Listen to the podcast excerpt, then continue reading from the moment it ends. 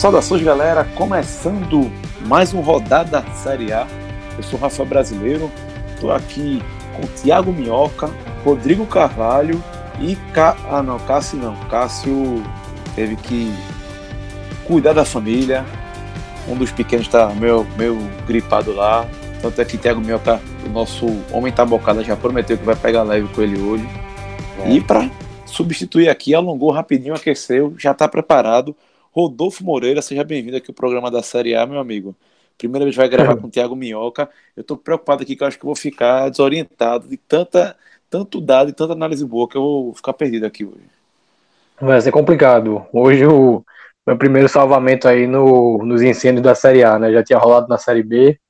Agora a gente está aqui no debut da primeira divisão. Um abraço aí pro pessoal. Prazer estar aqui com vocês. E aí eu já vou começar o programa fazendo o meia culpa não, a culpa total, que eu que organizo a escala do 45 minutos. E velho, a escala do mês estava prontinha, linda, maravilhosa. E eu simplesmente esqueci de colocar na escala que tinha Ceará Internacional. Ou Internacional e Ceará, né? Esqueci que tinha no sábado. E na hora de. Eu lembro que eu estava comunicando com o pessoal para gravar o programa do, da, do jogo de Santa Cruz. E aí Thiago, né, fez, ó, programa do Ceará não vai ter não, né? E eu não podia deslocar mais ninguém naquela hora, seria até uma sacanagem com quem tinha se programado tudo. A gente até, até tentou, mas eu vou fazer aqui um, um, um pedido de desculpas ao torcedor do Ceará, é, que esperava análise da, da, da partida. Tudo bem que foi uma derrota, mas a gente recebeu cornetada por não ter gravado, com toda razão, tá? Você, você torcedor que reclamou, tá certíssimo. Eu vou mandar um abraço especial aqui para Pedro Pedro Facol. O homem não mora perto não. O homem é, mora fora do país e sempre acompanha a gente é, para saber o que é está acontecendo mora no Canadá, mas a gente vai ser vizinho, Pedro, em breve, tá? E, Pedro, desculpa aí, já que você foi um cara que mandou um, um longo texto aqui pra gente. E eu me senti na sua pele. Falei, meu irmão, eu também fico na expectativa por alguns programas que quando acontecem ou não acontecem, você fica frustrado mesmo. E para toda a do Ceará, eu peço desculpas, mas já preparei meu amigo Thiago Minhoca aqui, que, que acompanhou a partida, para fazer uma análise aqui. A gente vai abrir com análise mais aprofundada aqui de Internacional 1, Ceará 0. Tiago, meu velho, é, o, pelo, pelo que eu vi e li, o segundo tempo foi até melhor do que o primeiro, né? Mas não deu para o Ceará conquistar nenhum pontinho lá no Beira Rio, né? Pois é, fala Rafa, Rodolfo, Rodrigo aí na retaguarda e também né, o nosso Carlos Cardoso que não pôde estar presente ele que teve um problema aí de, de criança, né? Que enfim, quem tem filho aí, eu não tenho, então, mas tem um sobrinho, então imagino como é que deve ter sido a situação aí. Ah, pois é, no sábado eu estava acompanhando a partida e até mesmo eu fui, até, até lembrei com quem eu tô hoje, estava tá na gravação do, do Teller, e aí quando eu vi que não tinha, aí tanto é que eu perguntei para você, vai ser disse que não, não ia ter como porque não conseguiu organizar ali ninguém para fazer. Mas é, entrando na partida em si, o Ceará teve uma postura bem diferente do que jogou contra o Palmeiras. Né? É, geralmente isso acontece, né? Equipes que jogam em casa, jogam realmente com mais predominância, embora o jogo contra o Palmeiras, o Ceará não teve muita posse da bola, na verdade, foi mais a, a, a entrega, né? O Ceará fez uma, uma partida excepcional diante do Palmeiras, e contra o Inter se esperava algo próximo daquilo. Claro que não no mesmo patamar, né?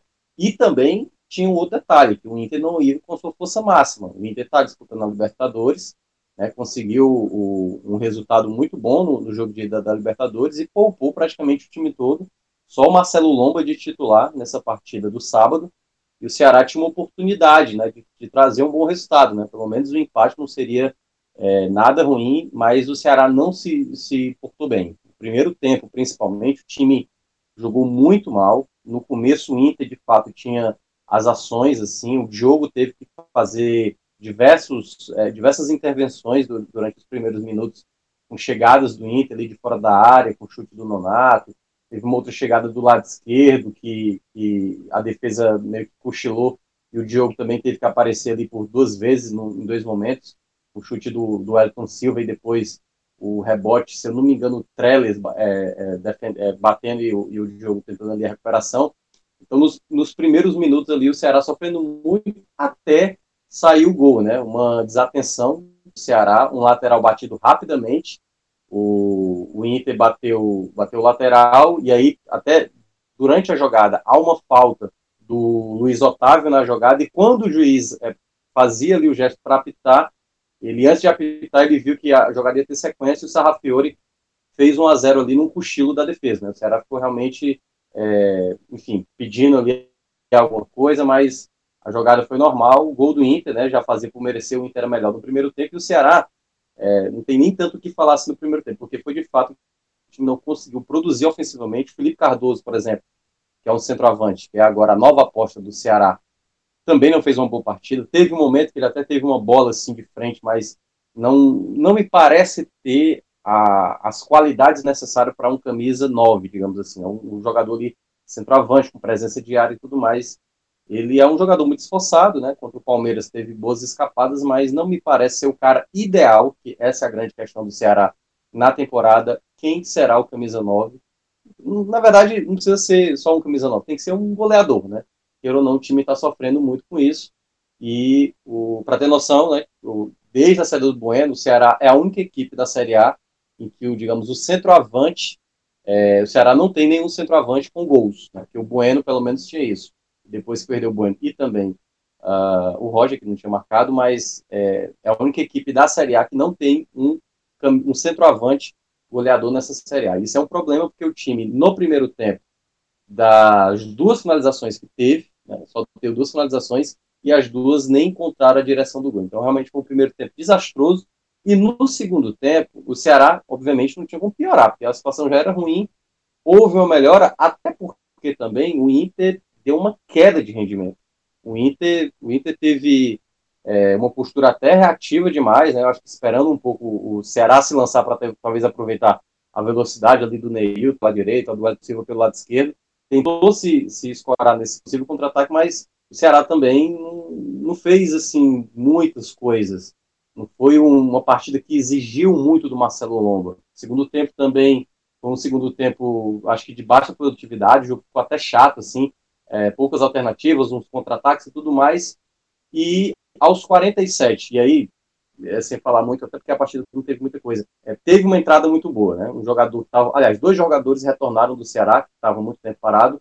Um foi o Wesley, que tinha sentido a lesão exatamente naquela eliminação diante do Náutico, na Copa do Nordeste, ele que estava sendo um jogador importante e né, é, foi um investimento alto do Ceará na temporada, então ele entra no segundo tempo e melhora. Para mim, ele foi um dos melhores jogadores quando entraram no segundo tempo. E o outro foi o Juninho Xadá, que, claro, não mostrou o mesmo futebol do que ficou destacado na, na temporada passada, em 2018, mas é porque ele vinha de nove meses parado. A última partida do Quixadá tinha sido na Série A do ano passado, e aí, é, só para dar um contexto para quem não sabia desse problema do Juninho Quixadá, é, se esperava, Rafa e Rodolfo, que ele voltasse na última rodada da Série A do ano passado, exatamente no jogo contra o Vasco. E só agora ele voltou. Então foi um problema que foi e voltou, foi um problema de quadril, uma coisa que me parece, né, não tenho certeza, foi maltratado, até, até porque o Ceará não divulgou muito. Parece que teve uma, uma, uma um problema do Quixadá com o departamento médico do Ceará. Enfim, teve uma, uma situação realmente muito longa. Era uma das mais perguntas colocadas assim, por, por, pelos torcedores em vários programas esportivos quando o Quixadá ia retornar. E, no caso, ele já tinha retornado no jogo contra o Palmeiras, né? Só que acabou não entrando, foi a opção de banco. E no jogo contra o Inter ele retornou. Então foram duas opções que o Ceará ganhou, né? Por o restante da temporada. Vamos ver como é que os dois jogadores vão ganhando ritmo, mas claramente deu para ver que o Wesley é um jogador que parece estar mais pronto. Então, o Ceará ganhou, ganhou exatamente um jogador, ao meu ver, com mais qualidade. E a jogada, e aí teve uma reclamação do Enderson após o jogo, e também por parte da torcida, que houve é, um possível pênalti do é, defensor do Sarrafiori, né, o próprio jogador que fez o gol, uma jogada que foi dentro da área, o Wesley tenta, tipo, tirar do ali do defensor, meio que dando um, um mini chapéu, não foi totalmente um chapéu, a bola bate no joelho do Sarrafiore, e aí a bola vai na mão do Sarrafiore, né, vai no braço do Sarrafiore. E aí, nessa, né, houve a alegação de um possível toque, e aí muita gente me perguntou, é, eu, e eu falei eu falei baseado em duas coisas. A primeira, porque nesses tipos de lance não está sendo considerado pênalti geralmente. Quando a bola vai numa parte do corpo e vai no braço, geralmente a arbitragem está considerando isso como um toque involuntário, né? Até porque o braço dele não estava tão aberto assim. Tanto que no jogo passado, no Ceará e Palmeiras, a bola bate na perna do Luiz Otávio, vai no braço, o juiz marcou pênalti e ao checar o VAR, ele não, ele não marcou. E a outra coisa, enquanto há um cachorro aqui totalmente revoltado, né, fica latindo ao fundo aí, vocês estão ouvindo, a, a outra coisa é porque uma coisa que a gente já tinha debatido no, no, no tele, aliás, no, no pódio anterior, que era o rigor exatamente da arbitragem com os clubes maiores. Certamente um lance desse, com o Inter, jogando em casa, eu não duvido, eu não quero afirmar, mas eu não duvido que a arbitragem teria ido no VAR checar se houve pênalti ou não, e talvez até marcado, né? Mas é aquela coisa que a gente debateu no, no episódio anterior, né? Que me parece que as equipes maiores, a arbitragem faz questão de olhar detalhe por detalhe para saber se há alguma irregularidade.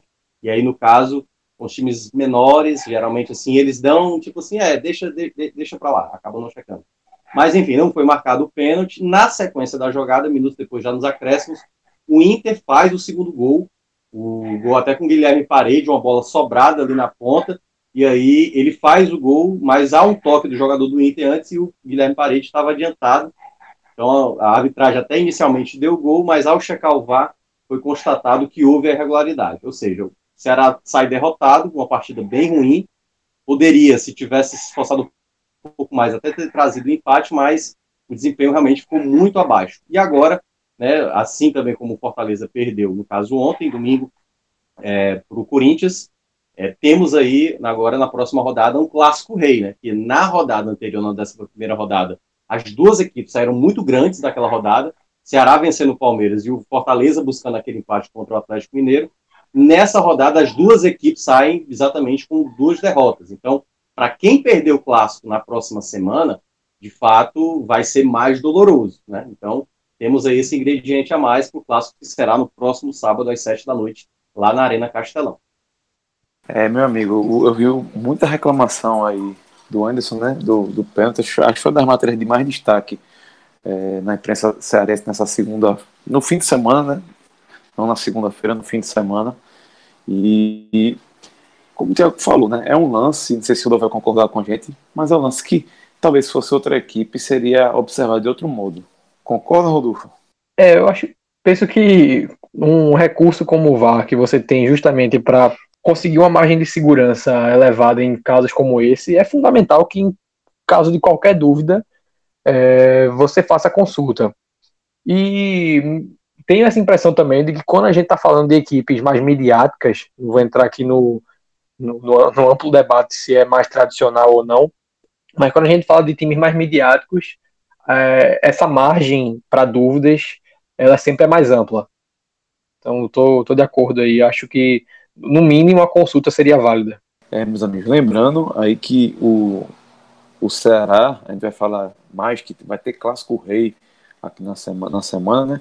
E o Ceará está com uma 13 terceira posição, empatadinho com Fortaleza também com 14 pontos. É, lembrando que já tem um telecast falando de Fortaleza 1, Corinthians 3 no Castelão, tá? Esse jogo a gente já analisou aí de forma até mais aprofundada. E eu te pergunto, Tiago, pensando no Clássico Rei, é, as equipes estão praticamente idênticas, a única diferença é, são os gols sofridos, não o saldo de gols. Por isso que o Ceará está na frente, que o saldo de gols do Ceará ainda é positivo. Como é que as duas equipes chegam, na tua opinião, com o Clássico Rei que vai voltar a ser disputado após 26 anos na Série A, né? Qual, o que é que tu acha que pode ser um trunfo para cada lado ou um, um problema para Rogério, para Anderson? O que a gente pode esperar desse clássico do próximo fim de semana? É, Rafa, eu, eu vejo muito parecido as duas equipes para esse momento do clássico. Durante a temporada, já houve quatro clássicos, né? um na Copa do Nordeste e três no Campeonato Cearense. O Ceará ainda não venceu nenhum. Teve empate na Copa do Nordeste e na primeira fase do Campeonato Cearense, e o Fortaleza venceu os dois jogos das finais, né? Ambos vitórias do Fortaleza. E nesse contexto, eu acho que as duas equipes estão muito parecidas, porque de um lado a gente tem o Rogério Ceni já com o modelo de jogo mais bem definido desde o ano passado. Então muitos jogadores já conhecem o esquema, porém, e aí é onde entra o porém do Fortaleza, é uma equipe que vem tomando muitos gols, tomou 18, né, uma média de 1,5 por jogo, além do fato do, do Fortaleza é, ter peças que estão, digamos, complementando uma, uma das perdas que, que ele teve. Porque saiu o Dodô, saiu o Massinho, saiu o Matheus o Matheus Alessandro, e aí as opções que ele tem para complementar essas perdas, o Edinho voltou agora, diante do Corinthians, então era um jogador que estava muito tempo parado, estava dois meses parado e não entrou bem contra o Corinthians. Geralmente o Edinho precisa de uns três, quatro jogos para pegar o ritmo de jogo que ele geralmente demonstra, bom futebol que ele tem. E o outro é o Felipe Pires, que também estreou contra o, o Corinthians, que ele estava no Palmeiras, e foi contratado agora e já estreou contra o Corinthians. Então, é um jogador que ainda vai se adequar a esse modelo de jogo do Rogério Senna. Então, é, tem esse lado negativo do Fortaleza. Para o lado do Ceará, o Enderson, ao meu ver, tem melhores peças, tem um elenco mais recheado, com mais opções, só que o Enderson está tendo o mesmo, está tendo alguns problemas que ele teve no Bahia que é uma gama grande, uma, uma grande gama de, de, jogadores, só que ele não conseguiu encontrar um time ideal. Então ele colocou o Bachola do lado esquerdo. O Bachola não tem a velocidade que teoricamente o cara que joga mais aberto é, deveria ter, digamos assim. Ah, e aí fica a dúvida: o Lima chegou agora, será que vai titular no clássico? Será que o Wesley, que já entrou no segundo tempo, já tem condições de, de entrar logo de início no clássico. Então, é, é, um, é um, um, clássico do próximo sábado que, ao meu ver, os dois chegam muito similares. Cada um é, já demonstrou sua qualidade, né? O Fortaleza com um modelo mais bem estabelecido, com alguns jogadores de boa qualidade, mas que estão voltando ainda, tentando retomar o que o time já foi, e o Ceará com boas peças, mas com ainda com problema de caixa como time. O Enderson ainda não encontrou um time ideal, fez algumas boas partidas, incluindo a, a vitória da rodada anterior contra o Palmeiras, mas ainda é um time que precisa de mais regularidade. Então é um clássico que, a meu ver, os dois chegam muito parecidos. Agora, é, é, o detalhe que eu falei antes. Os dois, o perdedor do clássico, se houver um perdedor, pode ter empate também, é, quem perder realmente vai sair é, mais, bem mais dolorido, porque já vem de uma derrota, uma segunda derrota seria realmente bem, bem decepcionante, até porque, no caso, para o Fortaleza, venceu o Corinthians e tomar a virada foi dolorido, e aí logo na sequência perdeu um clássico. E para o Ceará, a sequência de jogos do Enderson dos últimos seis jogos, ele só venceu o Palmeiras. Então ele já vinha de uma sequência sem vitórias, venceu o Palmeiras, perder para o Inter, depois perdeu o clássico de novo, então gera de novo uma pressão maior em cima do treinador do Ceará. Rodolfo, o que é que tu espera desse clássico rei? Você que vem analisando os clubes aí há um bom tempo, fez análises exclusivas para os nossos membros aí do Clube 45. Você que não conhece o Clube 45, acesse aí apoia.se barra podcast 45 e participe desse clube de vantagem, desse clube que, meu amigo, pense no grupo nervoso. E uma das vantagens é receber a newsletter, que a gente mandou alguns materiais de Rodolfo, e são equipes que tiveram é, começo de temporada, inclusive em contratações diferentes, né, Rodolfo? Eu vou na, na linha de minhoca de similaridade. Quando a gente olha para os números, é, isso fica ainda mais evidente porque, em número de contratações, Fortaleza tem 25 na temporada, o Ceará 22. Isso aí se inverte quando a gente vê o, o total de jogadores utilizados até aqui na Série A, que o Ceará usou 28, Fortaleza 25. É, ambos têm seus suas dificuldades de momento e algumas dificuldades que se alongam pela temporada e também isso vai de acordo com as potencialidades. Um, um gancho que eu queria pegar do que Minhoca falou naquele primeiro momento é a dificuldade que Anderson tem hoje de definir uma alternativa para a ausência de um camisa 9, né, que foi algo, uma lacuna que ficou em aberto com as saídas de Roger e Ricardo Bueno, então, se por um lado o plantel que Anderson tem hoje é mais completo do que o de Ceni, que ainda está em busca de algumas movimentações no mercado, Ceni me parece mais consciente do que ele pode fazer com um grupo é, numericamente, talvez também qualitativamente mais limitado do que Anderson com seu é, com sua abundância aí de opções. Isso porque a reforma no, no Ceará está ocorrendo nesse momento. O Fortaleza não utilizou, depois dessa parada para a Copa do Mundo, nenhum jogador novo. É, na verdade, aconteceu agora nesse jogo de ontem com o Felipe Pires, né? Mas até o, a estreia de Felipe ontem, no, no embate contra o Corinthians, o Fortaleza não tinha colocado nenhum novo jogador em campo, em campo, enquanto o Ceará já colocou quatro. Então o Ceará está num processo de modificação latente, enquanto o Fortaleza ainda busca quem possa é, quem, quem possa fazer parte desse processo de modificação e está sendo criterioso no mercado. Isso é algo a se destacar. E uma coisa que eu vou ressaltar do Ceará é que o momento que ele né, a, a ascendência que ele desenhou com a vitória colossal sobre o Palmeiras, ela não pode ser minada por uma derrota contra o Internacional, ainda que ele tenha jogado com o time reserva. Mas por que esse ainda tem que ser melhor é, pensado quando a gente fala de ah, perdeu para o time misto Internacional? O que a gente tem que destacar do Inter é que ele é um time comandado por Odair desde 2017, com um número aí bem baixo de contratações se a gente olha para para o, o, geral, né, do o grosso da média. O Inter no ano inteiro contratou nove jogadores. Vamos para um extremo oposto, o CSA contratou 40.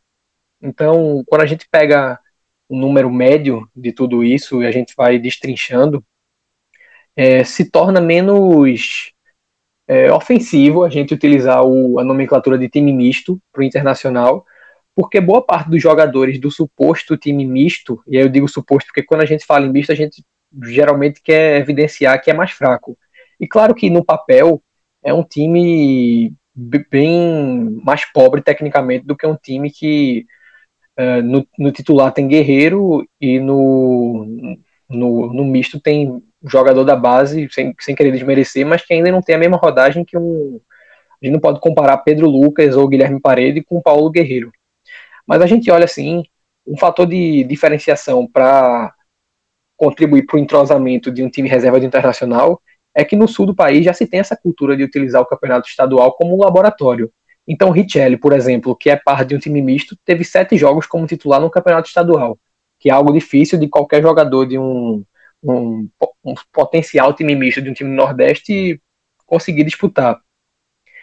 É, eu falo isso porque não é demérito perder para o time misto internacional, é, no, no, sobretudo no Beira Rio, ainda que você vá para o confronto esperando que você é, usufrua dessa condição mais fraca, mas que ainda assim não é fraca. Ela é mais fraca se a gente compara com o time titular. E o Ceará não pode deixar que essa derrota é, tire os ânimos que ele tinha conseguido, perca o embalo, porque uma vitória, um, uma derrota nesse clássico, seja lá para quem vier, se ela vier, né, porque a gente também trabalha com a possibilidade do empate, é, vai ser muito danosa por ver o rival é, obtendo um. Para o Ceará seria mais danosa pelo histórico recente do clássico, né, ainda sem é, vitórias nesse ano, mas também por verificar uma modificação na tabela, por ser um confronto direto, né, já que o campeonato das duas equipes ainda é de briga contra o rebaixamento. Então a gente espera que haja uma que seja um jogo muito parelho. Confesso que seria uma surpresa se alguma das equipes conseguisse sobressair é, tecnicamente e também no, no, dentro do resultado. Né, não consigo ver esse Ceará e Fortaleza com um placar elástico para nenhuma das equipes.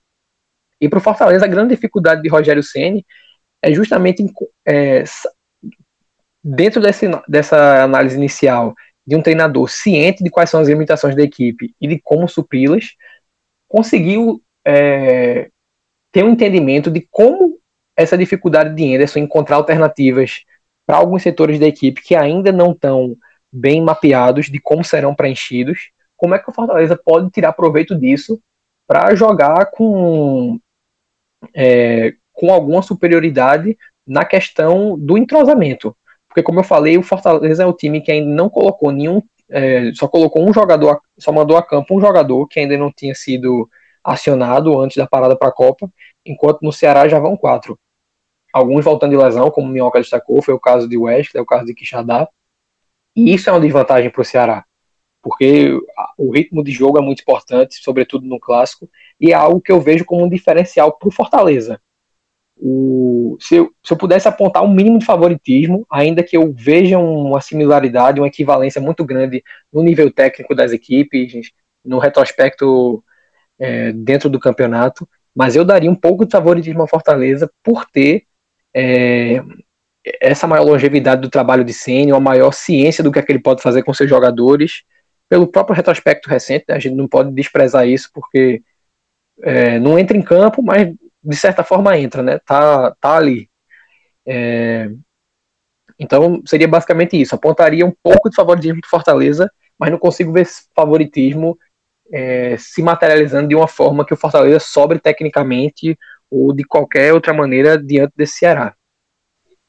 Só para complementar o que o Rodolfo falou, é, tanto Ceará como Fortaleza, né, eles estão tendo dificuldades, o que é natural para equipes que não, estão muito habituadas na Série A, e, e, e, reforçando isso que o Rodolfo falou, né, sobre essa questão de enfrentar um time misto, de uma equipe grande como é o Inter, né, como de vez em quando o Corinthians, por exemplo, que enfrentou o Fortaleza, até foi mais misto, né, o, o Carille até mesclou mais, colocou realmente uns quatro, cinco titulares, é, diferentemente do Inter, que basicamente só colocou o Lomba, mas digamos que foi uma, uma espécie de é, Ceará e Fortaleza se enxergarem mesmo no campeonato. Porque quando acontece o que aconteceu na rodada passada, o Ceará venceu o Palmeiras, do Fortaleza conseguir buscar o resultado lá, lá em Minas Gerais contra o Atlético Mineiro, é, dá a sensação de que você pode fazer isso a qualquer momento.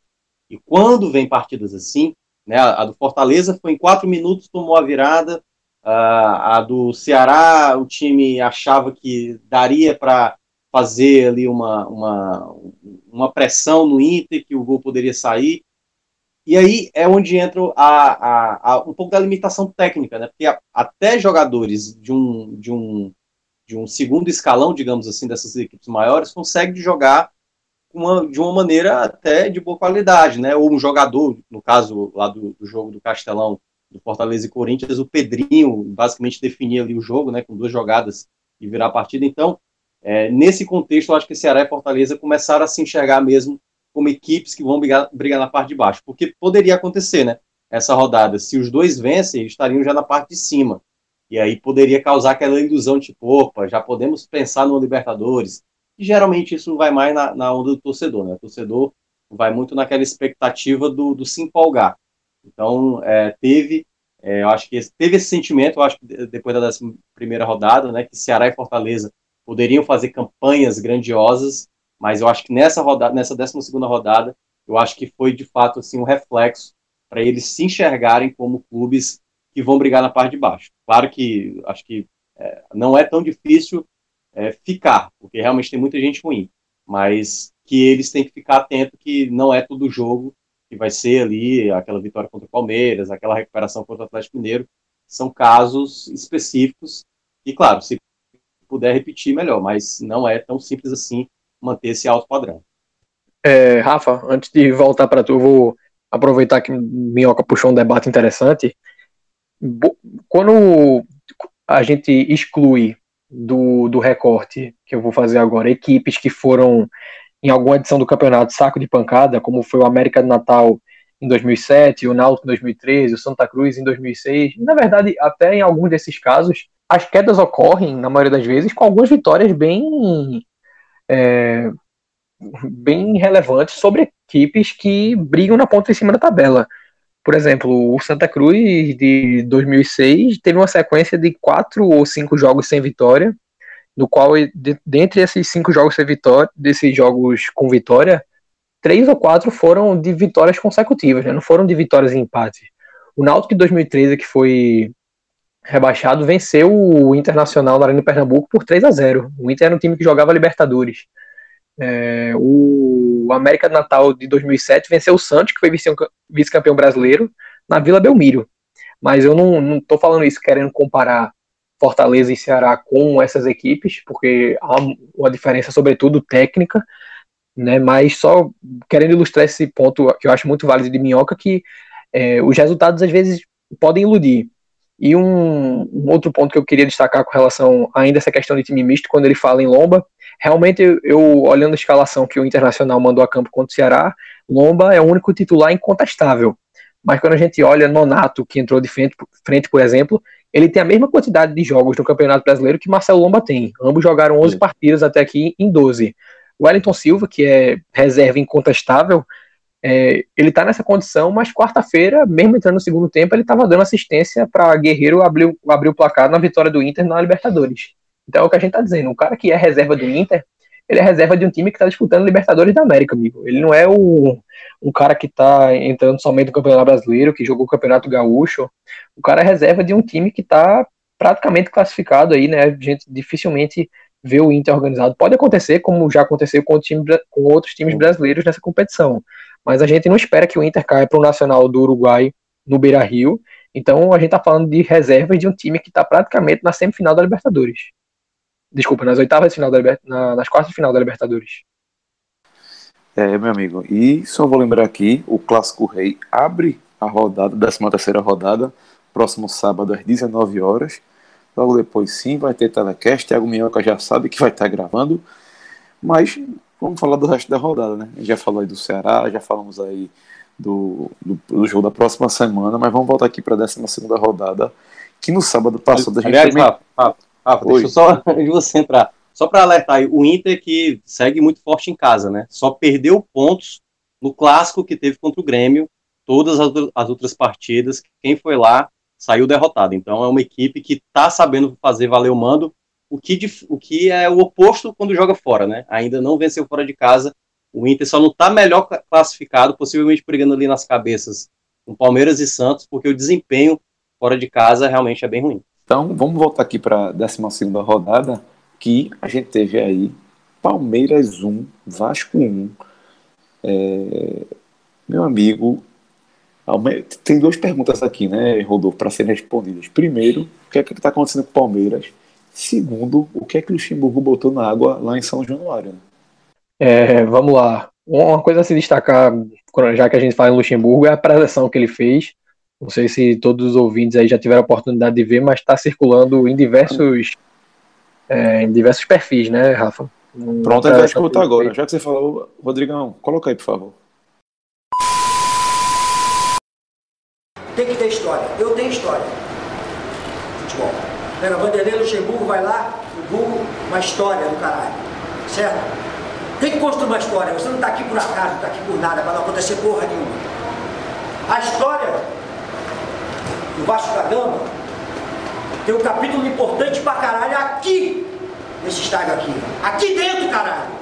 Porque o Vasco, quando jogou aqui, era Vasco perdendo, botou o Vasco em campo e virou a porra do jogo, foi campeão aqui. Tá na história do Vasco da Gama, porra. Então eu quero que vocês construam a história de vocês, porra. Não estou aqui para cá, não vim aqui para o cara para brincar. Vim aqui para construir uma história. E cabe a nós dar um start, reconquistarmos essa beleza da história do Vasco da Gama. Cabe a vocês, não tenham medo de ser feliz. Agora é hora de quem joga pra caralho. Do homem, porra, que chama a responsabilidade. Se ficar cagado com eles aqui, toma porrada vai para dentro deles. É homem contra homem, 11 contra 11. E essa camisa aqui, ó, pesa pra caralho. Eu quero ver essa porra dentro do campo. Bora! Pronto, aí um depoimento bem marcante, né, em que ele relembra uma grande vitória que o Vasco teve diante do Palmeiras, com o Palmeiras sendo mandante naquela final da Mercosul, em que Romário fez, salvo engano, três gols, numa virada memorável aí do Vasco e também da história do, do futebol brasileiro, né?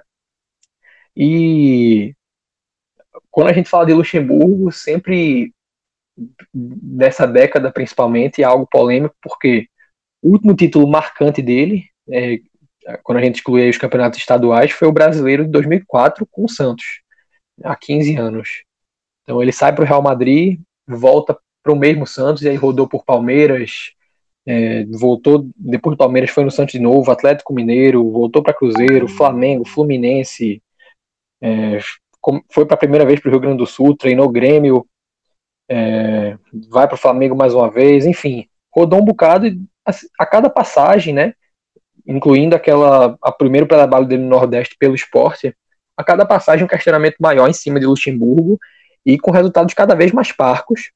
Essa cartada do Vasco chegou a ser muito questionada e ele começa é, a desenvolver uma reação com o Vasco extremamente limitado e cujo campeonato é declaradamente é, pela permanência, porque o Vasco, com, nos últimos 10 anos, com três rebaixamentos, se apequenou de uma forma que tornou incontestável o melhor momento de um Atlético Paranaense, de um Atlético Mineiro que até 10 anos atrás ninguém colocava em comparação com o Vasco, mesmo o Vasco já em declínio. É, o, o papel do Vasco dentro do futebol brasileiro mudou radicalmente e a gente acompanha aí para ver se essa reação de Luxemburgo vai ser algo sustentável, porque no próprio esporte em 2017 ele conseguiu uma ascensão bem rápida após a sua chegada, que depois foi sucedida por um, é, um momento difícil e que foi a origem do quase rebaixamento que o esporte teve naquele ano, né? Foi adiado para o ano seguinte, mas por pouco o esporte só safou com a vitória na última rodada sobre o Corinthians, já campeão brasileiro. Mas no, a movimentação do Luxemburgo no Nordeste, ela até aqui é semelhante ao que aconteceu no Vasco. Ele pega o time em um cenário de crise, consegue aí, claro, através da longa experiência que ele tem, do perfil motivacional que ele inevitavelmente ganhou na carreira, né, sendo um técnico de seleção brasileira, de Real Madrid. Então é um cara que, por mais que esteja numa fase bem longa da carreira, no qual os resultados não vêm, o pessoal ainda escuta. Então eu torço sinceramente para que seja um, um, trabalho sustentado, porque é um dos grandes nomes de futebol brasileiro que eu gostaria bastante que conseguisse se reinventar de forma a tornar a vencer alguma coisa. Eu não confesso que não acredito muito nisso, porque se o pessoal faz a comparação, por exemplo, com o Filipão, mas o, o gap de títulos de um Filipão para um Luxemburgo foi muito menor. Né? Filipão ganhou a Copa das Confederações com a seleção em 2013, em 2012 ele tinha vencido a Copa do Brasil com o Palmeiras. Em 2010 tinha chegado na final de Sul-Americana com o Palmeiras. O Luxemburgo não disputa é, ponto a ponto, ou então chegando na final de campeonato, nada, desde aquele Santos de 2004. E aí, pulando para o questionamento do que ocorre com o Palmeiras, eu acho que dinheiro nenhum, é, em nenhuma parte do mundo, seja no Barcelona, num Bayern de Munique, no Real Madrid, evita uma oscilação durante a temporada.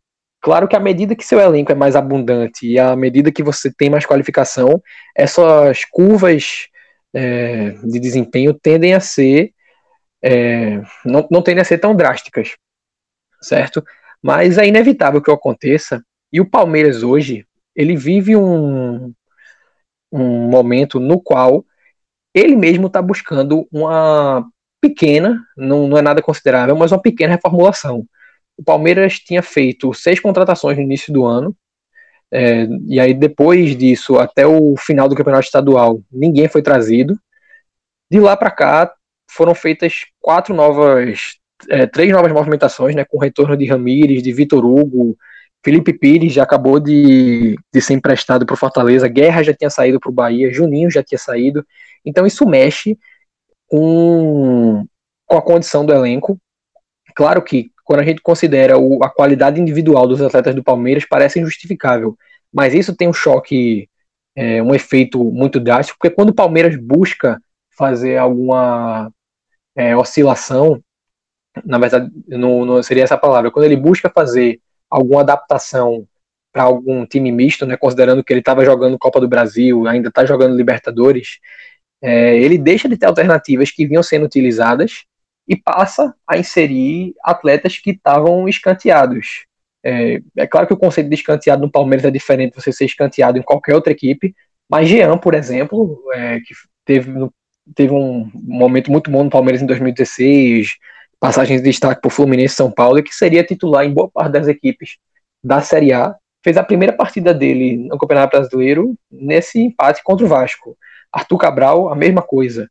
Então, por mais que sejam atletas de uma qualidade individual muito grande, não estavam participando das partidas, não vinham sequer estando no banco. E ritmo de jogo é uma coisa fundamental, quer você esteja no Palmeiras ou quer você esteja no CSA. Então, eu creio que esse seja um fator de muita relevância, mas que não, não vai perdurar muito. É, inevitavelmente, sobretudo nos pontos corridos, a tendência é que o Palmeiras se recupere muito e por mais que a gente tenha que respeitar o Santos e São Paulo e por mais que eu inclusive o considere como um ofensor a esse título que muita gente já dá, né? não vou nem dizer que dava porque ainda é muito cedo para qualquer pessoa tirar esse favoritismo do Palmeiras. Mas por mais que eu veja o Santos como ofensor a esse rótulo, é, o Palmeiras continua como grande favorito ao título pela é, abundância de seu elenco, pela experiência de seu treinador. E um destaque que eu vou fazer antes de encerrar essa opinião para não sei se Minhoca vai querer acrescentar alguma coisa, mas o Palmeiras ano passado ele foi campeão brasileiro, sendo o time que menos utilizou jogadores ao longo da competição. Foram menos de 30. Atualmente ele já igualou esse número, são exatamente 29 jogadores que o Palmeiras mandou a campo nessas 12 rodadas. E o Santos, que não dispõe de um elenco tão abastado quanto o Palmeiras, né, é a única equipe que ainda não utilizou nenhum novo jogador após a volta da parada para a Copa, para a Copa América, né? Foram 23 jogadores utilizados da primeira à, à nona rodada, né, que foram as nove iniciais, e de lá para cá, nenhum novo jogador em campo. E tem um texto meu, que aí, se o pessoal tiver interesse de ver, a gente já comentou em algumas edições do podcast Raiz, traz um, um levantamento do Campeonato Brasileiro desde 2006, mostrando a importância desses números, né? De você permitir uma maior coesão ao elenco, de você ter um, é, uma continuidade de trabalho dos treinadores. E o Santos hoje é a única equipe que é a equipe com menos jogadores utilizados em toda a competição e a única que não utilizou nenhum novo jogador desde que o hiato para a Copa América é, foi encerrado. É, num debate para o Santos a gente já deixa isso aí em aberto, mas vejo o Palmeiras ainda como grande favorito ao título, por mais que o Santos seja uma opção interessantíssima para esse caneco. O trabalho de São Paulo é fantástico, mas irá se defrontar com essa grande dificuldade que é o riquíssimo elenco do Palmeiras que está sendo reforçado aí com o retorno de Henrique Dourado, com o retorno de Vitor Hugo, e a tendência é que ao final do campeonato, é, ao meu ver, eu não consigo ver o Palmeiras distante, não levantando esse título. Seria interessantíssimo se não fosse, até para futuros debates aqui no podcast a respeito dessa atual configuração que o futebol brasileiro está tendo, do distanciamento técnico e financeiro de alguns times, mas a tendência é ver o Palmeiras ao final na ponta. É, pra, pra, é só para complementar, Rafa, é, o, só, só, algumas estatísticas. O Palmeiras, no caso, está cinco jogos sem ganhar e tem o jogo da Libertadores. A gente tem que lembrar que uma possível eliminação pode dar uma azedada com o Filipão. Não sei se, né, claro, futebol brasileiro, a gente já viu diversas vezes treinadores serem demitidos, mas acredito que ele ainda tem um respaldo. Mas, claro, uma eliminação para o Godoy Cruz, né? Quase a situação foi pior no jogo da Argentina, né? O Everton teve que pegar um pênalti quando estava 2 a 1 O time saiu perdendo por 2 a 0 depois o time foi buscar o um empate. Mas uh, o Palmeiras está no momento, e o, o Filipão, que já é bastante experiente, está tentando fazer com que os jogadores tenham a cabeça. Mas, ao meu ver, também o Filipão é culpado desse mau momento, porque, como o Rodolfo estava dizendo, uh, faltou gerir melhor os jogadores, assim, de com jogadores, por exemplo, o Arthur Cabral, né? E até o Casagrande fez uma crítica a ele, mas o cara, o último jogou, se não me engano, foi em maio. E dois meses, praticamente, mais de dois meses sem jogar. Não dá para você cobrar de um jogador que está muito tempo parado, né? Tipo, faz ali jogos treinos, tem, um, tem um, alguns jogos amistosos que teve na pausa da Copa América, mas não dá para exigir. A cobrança, o ritmo de jogo de uma partida valendo mesmo de Série A é muito mais é, é, é muito maior, no caso, com, com, um jogador que fica muito tempo parado. Então, acho que o Filipão era para ter dosado melhor essa distribuição, e a gente vê claramente, por exemplo, um, um jogador que foi fundamental nas temporadas passadas para o Palmeiras, que é o Dudu, me parece mais desgastado, né? Me parece um jogador mais cansado, e não está rendendo tanto quanto rendeu. E sobre o Vasco, de fato, né? O Vasco somou 10 dos últimos 15 pontos que disputou na Série A. É uma recuperação enorme, o Luxemburgo de fato vai mostrando desse elenco que o elenco não é tão ruim assim, não é tão ruim assim. Eu que já tinha falado, muita gente já cravava o Vasco ali na quarta, quinta rodada, um dos piores times do campeonato. E eu até discordava. Eu acho que era um time, naquela época, sem autoestima. Né? E teve também uma tabela mais difícil no começo. Tanto que agora vem conseguindo mais confiança a ponto de empatar contra o Palmeiras jogando lá no Allianz Arena. Então, acho que o Vasco está numa boa recuperação. Acho que está ali na mesma balada de Ceará, Fortaleza, está numa recuperação, né? Parece que o time vai, vai ganhando mais confiança. É, ah. Minhoca, só para tirar uma dúvida que eu queria ver tua opinião quanto a isso. No histórico do brasileiro desde 2006, né, que é quando esse modelo com 20 times nos pontos corridos foi instaurado, somente dois times, que entre os 13 campeões que tiveram até aqui, conquistaram esse título com mudanças de técnico. Um foi o Flamengo em 2009, que mudou Cuca por Andrade, e aí um diferencial desse Flamengo foi a presença de dois jogadores de um nível técnico muito acima, que era um Petkovic, que ressurgiu naquela temporada quando muitos já o davam como um ex-jogador em atividade, e Adriano, que foi artilheiro do Campeonato Brasileiro junto com Diego Tardelli do Atlético Mineiro.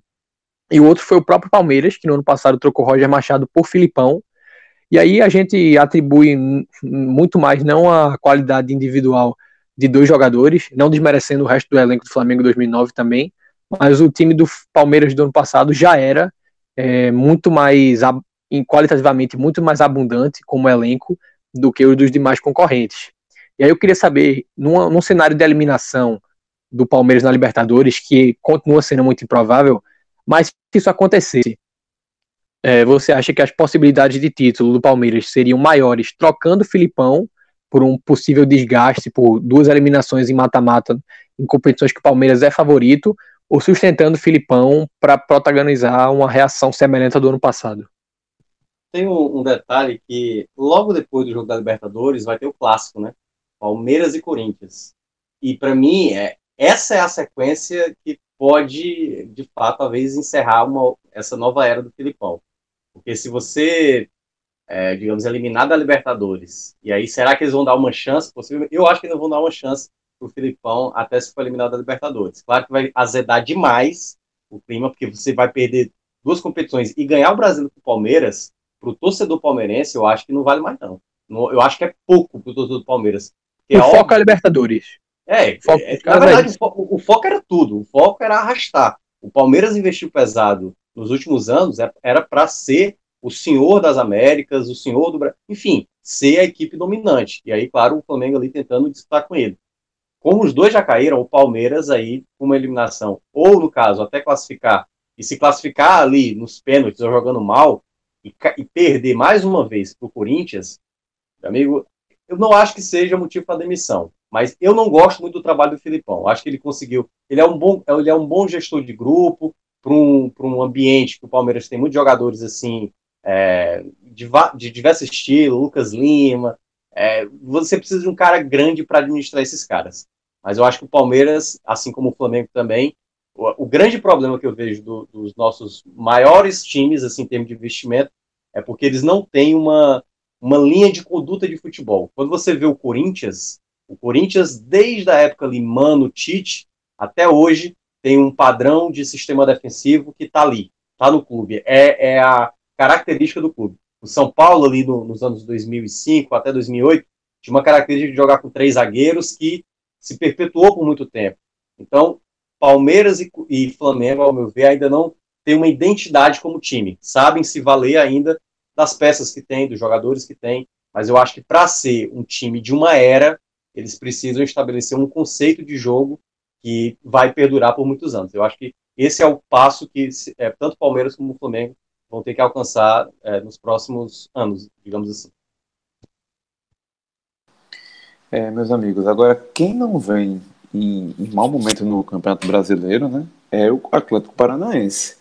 Venceu a terceira consecutiva, está ali com 19 pontos agora, já encostou ali no G6 e bateu o Cruzeiro fora de casa, que por outro lado, né, Thiago, vem num momento péssimo, né? O Cruzeiro não, não sabe o que é vencer, é, não sabe o que é vencer nove jogos, rapaz. Nove jogos sem vencer, e aí tem um detalhe, sendo quatro jogos sem vencer em casa. São quatro jogos como mandante sem vencer, né? E aí, temos que lembrar, não venceu nenhum jogo fora de casa, né, que estava com desempenho bem ruim, não marcou nos últimos três jogos, e também, se contar os jogos só em casa, também não marcou nos últimos três jogos como mandante. Então o Atlético está, aliás, desculpa, o Cruzeiro está num, num, momento péssimo. Claro que é, é engraçado que o Cruzeiro me parece sempre uma equipe que se preocupa apenas em jogar duas competições no ano.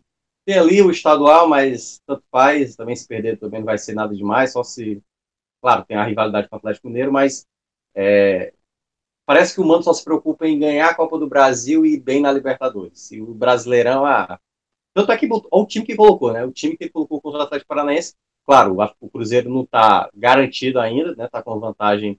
É... Aliás, o, na verdade foi um empate, né? Conseguiu um empate, teve até um pênalti defendido contra o River e tem um jogo importante contra o River. Era natural mesmo poupar nesse jogo contra o Atlético Paranaense. Mas é aquela coisa, o Cruzeiro sabe que tem time para, digamos, ficar emendando essa sequência de jogos sem ganhar. Uma hora vai ter que mostrar, vai ter que manter uma sequência de time que briga ali na parte de cima, porque é, tá no Z4 e não é o, ali o, o, local dele, né? Era equipe ali para estar tá brigando entre os. Aliás, não tá no Z4, tá em 16. Mas é uma equipe que é para estar tá brigando na parte de cima, é, vai, vai pegando essa, é, essas, essas não vitórias aí ao longo das rodadas. E o Furacão venceu a segunda fora de casa, né? Mais uma vez tirando, tirou onda lá no Twitter, né? é, já tinha eliminado, não com vitória, mas tinha eliminado o Flamengo fora de casa, venceu o CSA por 4 a 0 na rodada passada e agora venceu o Cruzeiro por 2 a 0 Então, a segunda vitória seguida, já soma três vitórias seguidas no total, ou seja, desde quando voltou da pausa da Copa América, o time não, não, não perdeu pontos, então é uma equipe que também vem crescendo muito na tabela e já está ali na sétima colocação, a um, dois pontos do, do quarto colocado, né, do G4, e um ponto atrás do Inter, que está ali na pré-Libertadores. Esse Cruzeiro, Rodolfo, tem algum dado que, que possa justificar esse momento tão ruim? É, quando a gente fala de Mano Menezes, Rafa, ele já é suficiente para justificar esse Cruzeiro. Porque a, a, carreira de Mano ela é pautada por esse tipo de trabalho. Quando ele surgiu lá no, no 15 de novembro em 2004, ele foi semifinalista de uma Copa do Brasil. Jogou uma Série B com o Grêmio, no qual era um ponto de corrida, mas era um ponto de corrida com quadrangular final, então tinha uma estratégia similar. É, conseguiu ser. Eu acho que acredito que no, em 2006, no Grêmio, foi a única campanha de Mano que ele conseguiu um G4 de campeonato brasileiro. Mas ele foi finalista de uma Libertadores em 2007, né, perdendo para o Boca. No Corinthians, no seguinte, também finalista de Copa do Brasil, perdeu para o Sport. Em 2009, nova final de Copa do Brasil com, contra o Inter sendo campeão. Vai para a seleção, volta para um Flamengo em que o trabalho foi abandonado logo no início. É, e quando chega nesse Cruzeiro, três finais de, de, de Copa do Brasil, semifinal do Libertadores. O, ele me parece consciente de que ele consegue extrair mais dos times em competição de mata-mata e tranquilo quanto a esse rótulo.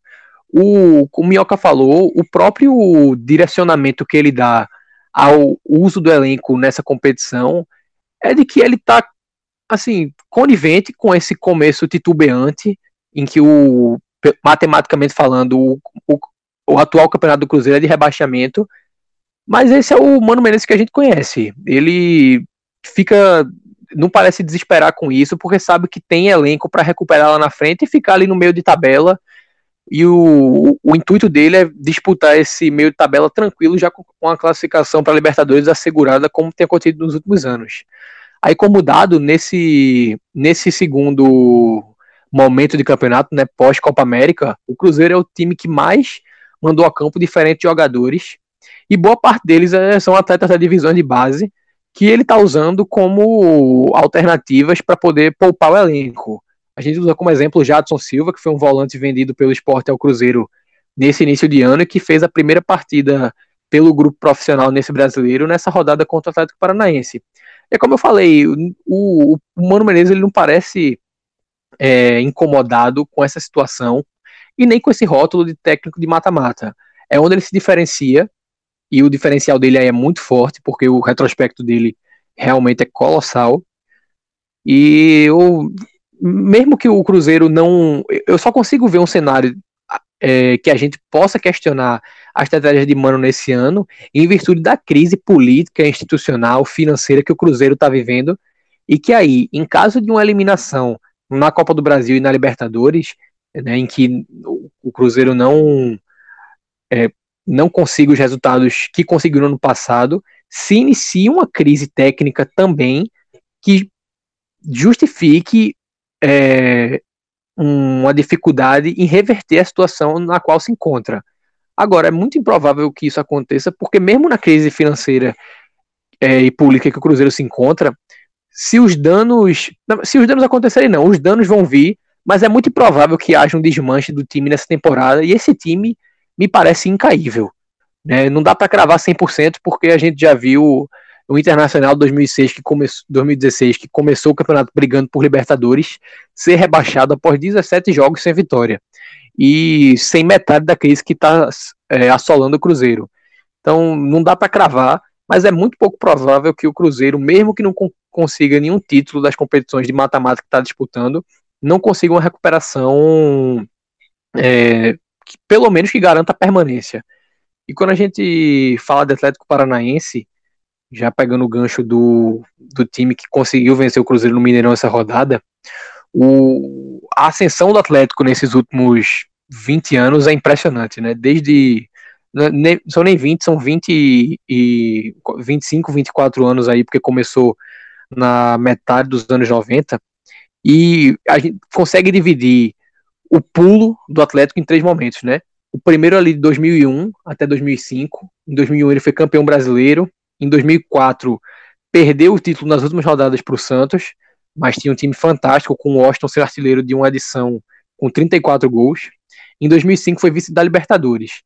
Após isso, de 2006 até 2011, o Atlético viveu um período nebuloso, no qual é, que foi culminado com o rebaixamento à Série B em 2012. Né, a única passagem do Atlético pela Série B nesse período. E o que é que a gente consegue destacar desse período nebuloso para o período que se, que se seguiu, que é esse de 2013 até o momento presente, no qual o Atlético é semifinalista de Copa do Brasil, é, tá aí brigando com Boca Juniors nas oitavas da Libertadores, tem um resultado adverso, mas ainda está no páreo, e vai fazendo um, uma volta de Copa América de, até aqui 100% de aproveitamento no brasileiro. De 2006 até 2011, o Atlético teve uma pontuação média no brasileiro de 49,33 pontos. Isso aí é pouco superior àquele número de 45 que a gente usa como geralmente suficiente para salvar do rebaixamento. De 2013 até 2018, né, que de lá para cá o Atlético teve três participações em Libertadores, esse número saltou para esse número médio saltou para 55.66. E quando a gente tenta entender por que isso aconteceu, a gente pode utilizar só dentro de um contexto estatístico, né, sem aprofundar muito no conceito que o Atlético trouxe de utilizar estadual como laboratório, de criar um departamento de inovação que é praticamente tratado como startup lá dentro. A média de jogadores utilizados no primeiro período, 2006 até 2011, era de quase 40, 39,66, e ele caiu na, no segundo recorte para 35. A média de troca de treinadores do primeiro período era de 2 por temporada e caiu para 1,33.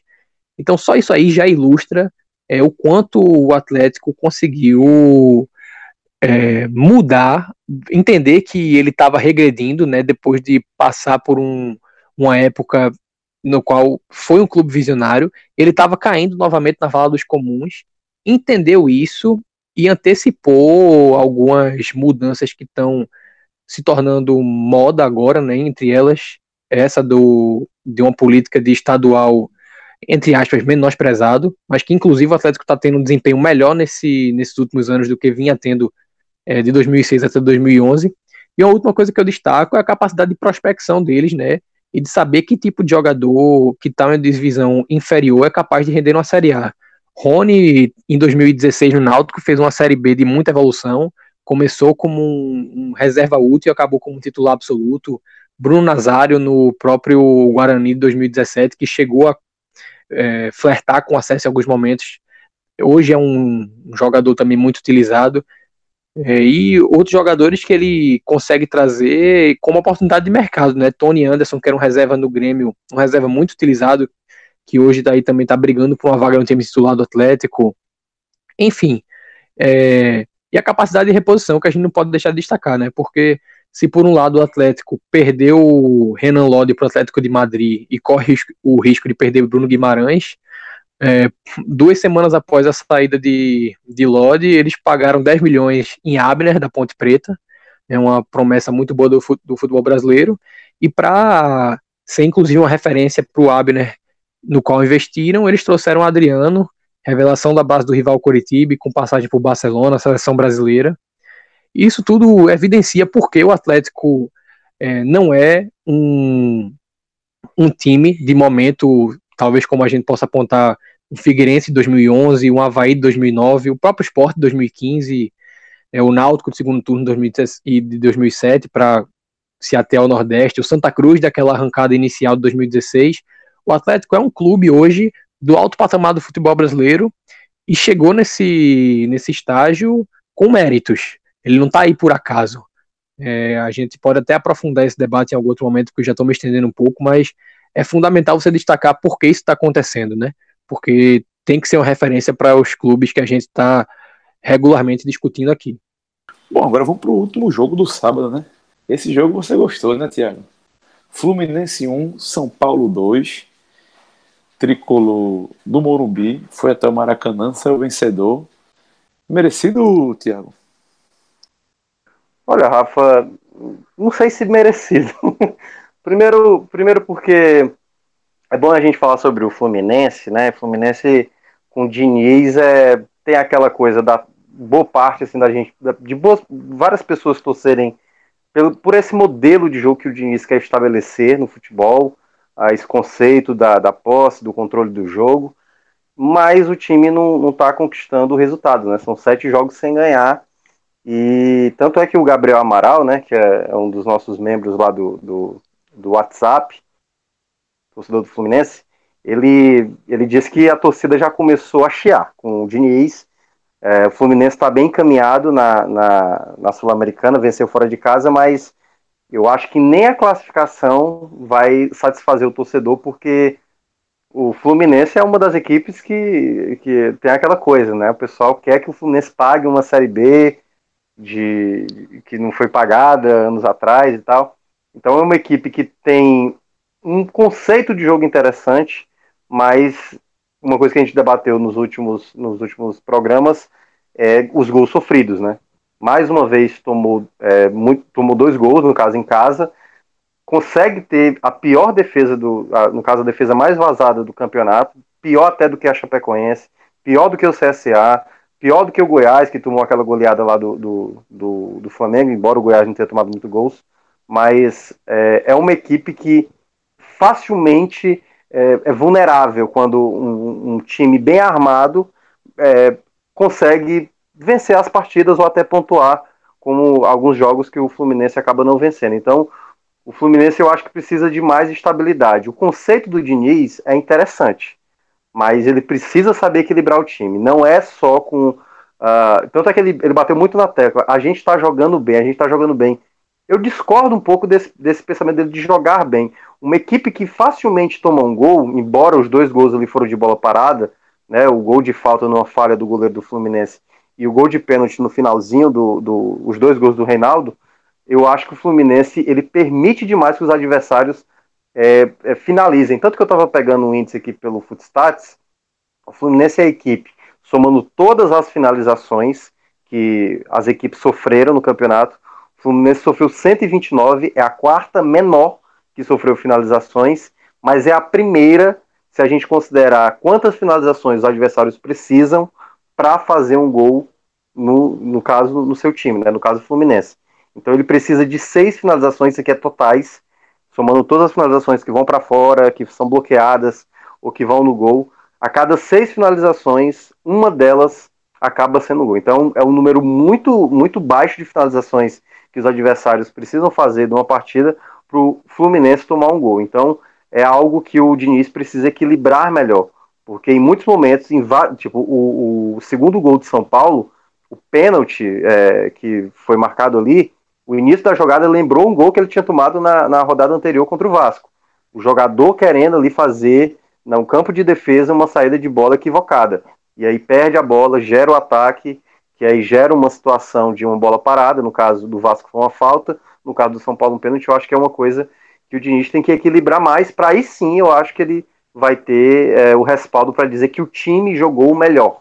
Eu acho que só ter o volume do jogo e ter uma boa troca de passes, que isso aí é inegável que o Fluminense tem, e os trabalhos do Diniz mostraram isso, eu acho que isso é só um ponto do que é o futebol. O futebol é bem mais do que você ter esse estilo de jogo que de fato é agradável de ver, mas tem que ser bem mais competitivo.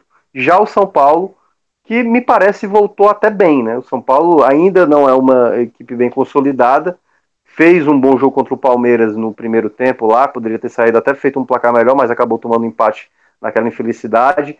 Venceu bem a Chapecoense depois das, das, das trocas do, do, do Cuca no segundo tempo. E me parece que ele começa a encontrar alguns jogadores que estão vindo do banco. Por exemplo, o Toró e o Everton.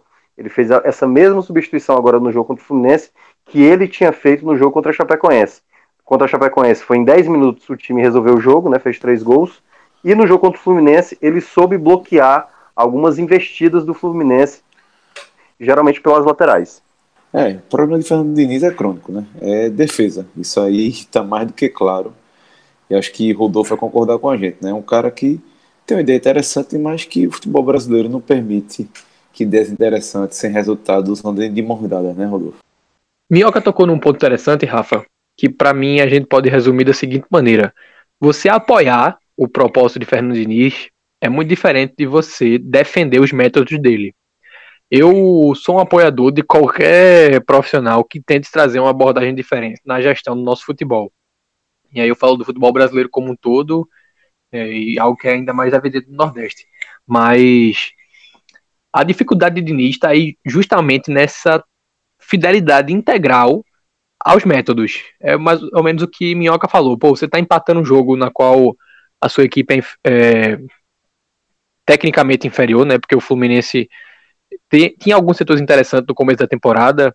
Quando o ano começou ali com Luciano, é, Everaldo e o Gonzalez, ao meu ver, era inclusive um dos trios de ataque mais fortes do país, mas a, a evasão dos atletas, né, a saída de Everaldo para o Corinthians, Luciano, que foi hoje oficializado pelo Grêmio, deixou esse setor muito exposto. Pedro ainda volta tentando, já consegue se destacar pela superioridade técnica, mas ainda é um jogador se recuperando de uma lesão gravíssima. Também teve a ascensão do João Pedro, mas o ponto é que se você está perdendo, uma, é, empatando uma partida contra um adversário que é superior, aí tá no final do jogo, por mais que você queira que sua equipe seja capaz, mesmo diante de limitações, sair jogando para mostrar que é possível fazer isso, mesmo com jogadores tecnicamente é, nivelados por baixo, é fundamental que você entenda essa cobrança para os resultados, que é cultural no Brasil, para mandar o cara dar um chutão para frente, velho. E aí você segura o resultado e se garante pro próximo jogo. E aí se, se segurando aqui e ali, você fica mais uma temporada. E aí com um trabalho de mais longo prazo se torna possível, é, depois de um ano, dois, de repente até três anos, varia muito também com o potencial de investimento da equipe. Você dizer, não, agora eu vou ter uma fidelidade integral a essa minha filosofia. Né? Eu vim aqui implementando pouco a pouco, e esse me parece ser o grande defeito do Fernando Diniz, que é já querer implantar uma mudança radical dentro de um futebol que é avesso a essas mudanças, com um grupo de atletas que dificilmente vai ter trabalhado com qualquer filosofia similar e com a própria mídia, né, que tem essa dificuldade de entender. E eu digo isso porque existe é, uma vibração muito grande com os fracassos de Fernando Diniz por parte da própria mídia, né, por parte de, de torcedores de clube que ele já treinou há um ressentimento muito grande porque é, ele tem essa convicção muito forte de que a maneira de é, implementar essa mudança é em um choque total de realidade, é chegar implementando é, de forma não gradativa, o que impede que com os tropeços que ele fatalmente vai ter, permitam o desenvolvimento de um trabalho de mais longo prazo. Mas se eu pudesse deixar uma reflexão aqui referente a ele, seria essa. Você apoiar a proposta dele de trazer uma mudança para o nosso futebol difere totalmente de você discordar dos métodos. E aí o pessoal que costuma vibrar né, com, a, com, a, com os fracassos que o técnico vem tendo ao longo dos anos, cabe essa reflexão, porque um fracasso do modelo de Fernando Diniz é uma perpetuação de tudo que a gente critica no Brasil que é um jogo de chutão para frente, de bolas rifadas, de marcação homem a homem, de ideias de futebol que estão cada vez mais defasadas e que, querendo ou não, é o que ele tenta combater. Agora, claro que a gente tem que. É, a gente, aí eu me refiro a qualquer um, mas nesse caso me atendo a Fernando Diniz, saber que isso não pode ser feito de forma tão radical num ambiente tão avesso à mudança como é o do futebol brasileiro. É, meu amigo, e o, o jogo não teve nenhum gol de placa, na minha opinião, mas você que quer ter alguma lembrança de partidas memoráveis aí no seu time, seja ele qual for, Bahia, Ceará, Fortaleza, CSA, Esporte, Santa Cruz, Náutico, ou até Fluminense, São Paulo também, entre em contato aí com o pessoal da De Placa, tá lá no Instagram, no Facebook. Um abraço aí para Diego Garnier, que faz a De Placa. Pode fazer seu pedido, meu amigo. Você pode encomendar aí o que você quiser. É algum jogador que marcou época com os números dele, a De Placa tem.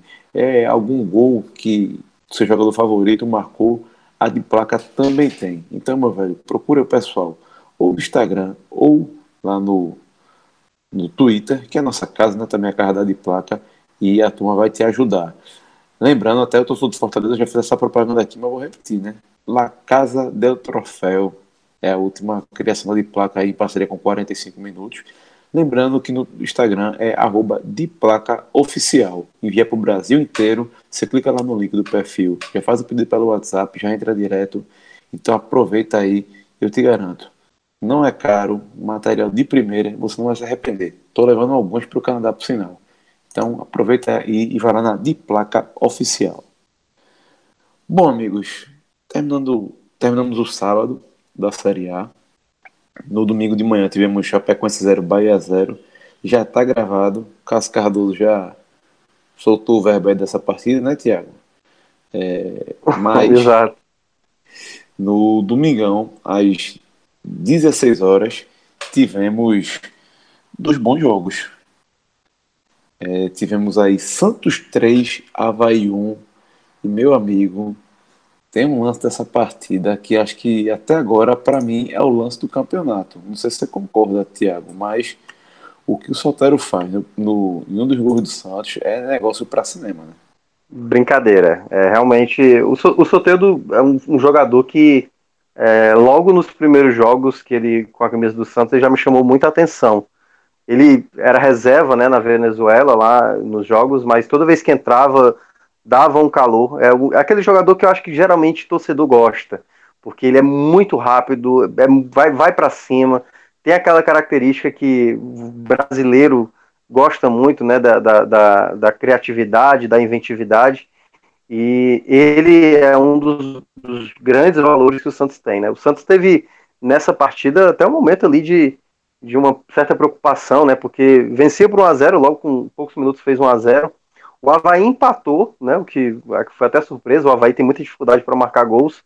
Depois o Santos fez 2 a 1 e depois o Everson fez uma defesa muito importante durante a partida, que poderia ter sido 2 a 2 mas depois o Santos fez o 3 a 1 ali para confirmar. O Santos chegou ao seu sexto jogo, sexta vitória seguida, assume a liderança, né? Passa o Palmeiras, tem uma tabela boa para se manter ali na ponta da tabela ainda mas é como a gente estava falando, né? É, falou também no, no, nos episódios anteriores.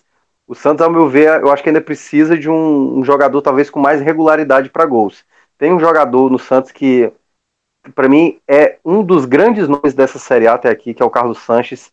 Tá fazendo realmente uma temporada maravilhosa com o Santos. Para mim é o grande diferencial do Santos no elenco, assim, é o cara muito acima da média. Então, acho que é o, o grande jogador, assim, talvez disputando ali entre os três melhores jogadores dessa Série A, porque joga uma barbaridade o, o, o Sanches. Então, para mim, é o grande, o grande, um dos grandes jogadores realmente. E o Havaí, o Havaí é, segue sem ganhar, né? Aliás, ele, bate, ele chegou no recorde do Ceará. Ceará, que ano passado foi a equipe que ficou mais tempo sem vencer o primeiro jogo na Série A, foi vencer na 13 terceira rodada, o Havaí igualou o Ceará. 12 jogos sem ganhar nessa Série A. E aí o time é, se coloca, como a gente falou na semana passada, né? Como uma equipe fortíssima para cair, a não ser que tenha um efeito Lisca aí pro Havaí para ter essa reviravolta, né? Então, 12 jogos, o, o Botafogo 2004 teve 11, e com 10 jogos, né, os 10 primeiros jogos sem ganhar, o Atlético Paranaense 2005, o Santa Cruz de 2006 e o Atlético Paranaense de 2011, isso na era dos pontos corridos. Esses foram os maiores jejuns até ganhar o primeiro jogo. O Havaí, se não ganhar a próxima rodada, ele vai é, bater o recorde do Ceará, né? Como equipe sem ganhar. E aí o próximo duelo é contra o Botafogo. Então vamos ver se o Havaí é, vence o seu primeiro jogo ou não no campeonato. Aí nessa hora que aparece o cavalinho, né, do Fantástico, chorando, que não ganha de ninguém ainda. Mas ontem acho que era muito difícil imaginar isso, né, Rodolfo? O Santos é um time que não está mais em, não passa mais em outra competição, só está com o brasileiro. Isso talvez seja, no final das contas, um, um ponto positivo, né? Para o time de São Paulo, que vem cantando quando não se esperava tanto dele na, na competição, né? Sem dúvidas é um diferencial, Rafa. Eu confesso que um dos pontos positivos que eu vejo no cenário de título do Santos reside justamente no sucesso de São Paulo, porque o, o nosso futebol ele ainda é muito avesso a experiências é, internacionais, e sendo São Paulo, na verdade, um nome continental, né? A gente teve aí nos últimos anos um Balsa, um Osório, Gareca no Palmeiras, Rueda no Flamengo, mas todos técnicos com um prazo de validade bem curto aqui. E o Sampaoli foi um nome que chegou já com um respaldo de desenvolver algo mais no médio e longo prazo e que foi basicamente o que aconteceu, né? O Santos teve dificuldades no, no apesar do começo muito bom no estadual contra equipes de menor porte, que era o que se esperava, mas quando chegaram os concorrentes que nivelam por cima, houveram dificuldades, uma queda precoce para o que eu esperava na Copa do Brasil diante do Atlético Mineiro num jogo bem surpreendente. E agora sobra o Campeonato Brasileiro e um destaque que eu, eu penso que o Santos conseguiu para a temporada foi a sua é, qualificação no mercado. Porque no começo do ano havia muito essa crítica ao Santos de que o São Paulo, na coletiva de apresentação, demonstrou um desconhecimento da real situação financeira do Santos com relação à capacidade de investimento, mas o Santos foi muito feliz nas idas ao mercado com contratações como Everson, que hoje conseguiu firmar aparentemente uma titularidade colocando no banco o Vanderlei, que é um goleiro há muito tempo é, inquestionável no Santos, um Felipe Aguilar na zaga, que também é um jogador que tem feito uma temporada interessantíssima, o próprio Soteudo, que é, oscila entre o time de cima e o reservas, mas sempre com participações interessantes. Na lateral esquerda, tirou o Felipe Jonathan também do Ceará, né, de onde tinha vindo o Everson, e o Jorge, que é revelado na base do Flamengo, que é um jogador fantástico. Tem Jobson, ex-náutico, que fez um paulista muito bom pelo Red Bull e que ainda não vem atuando somente na equipe sub-23. Trouxe mais alguns nomes nessa parada para a Copa América, como Evandro, estava no futebol inglês, o próprio Marinho, que já marcou gol e surge para mim como o único time fora do, do raso bloco de equipes muito diferenciadas financeiramente, que são o Flamengo e o Palmeiras, capaz de fazer uma frente pela qualidade do seu treinador, pela. É, não vou dizer nem a abundância do elenco, porque ele nem é tão grande assim, mas é um elenco interessantíssimo em termos de alternativas. Você tem um Jean Mota que também perdeu um pouco de espaço, mas é um jogador capaz de trazer uma, uma possibilidade de mudança, né, de, de, numa partida em que o Santos precisa encontrar alternativas. Mas eu fico um pouco na torcida por esse Santos para quebrar um pouco desse estigma, a gente voltar a ter uma aceitação maior de técnicos de outros países aqui é o mesmo, mais ou menos que ocorre com Jesus, sobretudo porque no caso dele, que já encarou um começo muito difícil aí com a eliminação na Copa do Brasil para o Atlético, com um resultado difícil de reverter na Libertadores e poucas semanas após a sua chegada já teve gente falando se não seria o caso de trocar o Jesus. Né? Então eu acho que o sucesso desses caras aqui é fundamental para que a gente fique mais aberto a novas ideias, mais receptivo aos novos conceitos e a, eu não digo nem a trazer treinador estrangeiro por trazer, mas ao próprio, a gente tá falando de Fernando Diniz, a saber ouvir os profissionais daqui quando eles propõem algo diferente. E quando a gente fala em Havaí, a gangorra é muito forte, né? Desde 2014 o Havaí está aí oscilando entre divisões, Série A, Série B, Série A, Série B, e ele tem alternado as estratégias. Em 2017, o Havaí foi rebaixado na Série A, sem fazer sequer uma troca de técnico. Ele começou e encerrou a competição com Claudinei Oliveira no comando. Isso foi algo que só tinha acontecido outras duas vezes, com Guarani 2010 e Botafogo 2014, ambos com Wagner Mancini. Mas esses tinham sido clubes em momentos políticos, financeiros muito difíceis. E o Havaí não, foi a convicção. E agora ele também optou por um investimento baixo comparado a o, os outros times que subiram junto com ele, né? Por exemplo, se a gente olha o Fortaleza, que foi campeão, Fortaleza trouxe no começo do ano 12 atletas. O Havaí trouxe somente dois. É agora, quando a competição é, mostrou ao Havaí que o que ele tinha era muito pouco, mesmo para fazer uma campanha é, sempre dentro do rebaixamento, aí ele tem dado uma atenção maior ao mercado, mas ainda é muito pouco e, ao meu ver, é o, eu já cravaria como o primeiro rebaixado, porque o, Havaí de 2009, que também tinha tido um começo muito difícil, acabou em sexto, a diferença era gritante, porque aquele Havaí já era um time com perspectivas de elenco, né? Ele tinha o Marquinhos Catarina, um William Batoré, que já tinha sido campeão brasileiro pelo Santos em 2004, tinha o Eltinho, que já tinha feito um, uma temporada muito boa no Paraná, que tinha se classificado na Libertadores em 2006. Enfim, era um elenco com opções que a gente via com perspectivas de resgatar o Havaí daquela situação. E é algo que eu enxergo em. Se conta nos dedos de uma, de uma mão é, o, o, grupo desse atual Havaí, os jogadores desse grupo atual, capazes de fazer isso. Eu, se queimar a língua, confesso que seria uma surpresa digna de Santo André e Grécia em 2004 no, nas finais de Copa do Brasil e Eurocopa. Não consigo ver esse Havaí, mesmo com troca de treinador, chegue quem chegar, o cara precisaria realmente protagonizar um milagre que, ainda que, como Minhoca, Minhoca destacou, uma situação similar do Ceará no passado, mas pela, pela disponibilidade de atletas que o Ceará tinha e a que o Havaí atualmente dispõe, o, o feito de, se, de manter esse Havaí seria muito superior ao que Lisca protagonizou ao manter o Ceará no ano passado. Eu já cravaria o Havaí como um time que vai balançar de novo na gangorra. Aliás, é, Rafa, só para complementar, foi através de um telenosso, né? Se não me engano, foi depois do jogo com o Atlético Mineiro, que no, nós dois praticamente cravamos o rebaixamento do Ceará e depois utilizaram né, aquela nossa fala. Espero que isso não aconteça com o Rodolfo aí, mas Uh, e aí, complementando o que o Rodolfo falou do, do, da questão do técnico, eu acho que é uma coisa muito valiosa mesmo. Eu acho que é importante ter outros treinadores para cá. E aí eu lembro de uma fala do Rogério Ceni, ele falou isso ano passado aqui no Fortaleza e falou também em outras entrevistas quando esteve no São Paulo, o quanto o Osório, né, o Osório que treinou o México e tudo mais, é, foi importante para ele, assim, no, no, no, no, enxergar futebol que o Ceni já com praticamente se aposentando ali já no, nos últimos anos de carreira, um cara como o Osório que estava chegando ali, e olha que o Ceni trabalhou com diversos treinadores, para ele abriu demais o leque assim, de possibilidades de como trabalhar com futebol. Então acho importante treinadores como São Paulo, Jorge Jesus, cada vez mais é,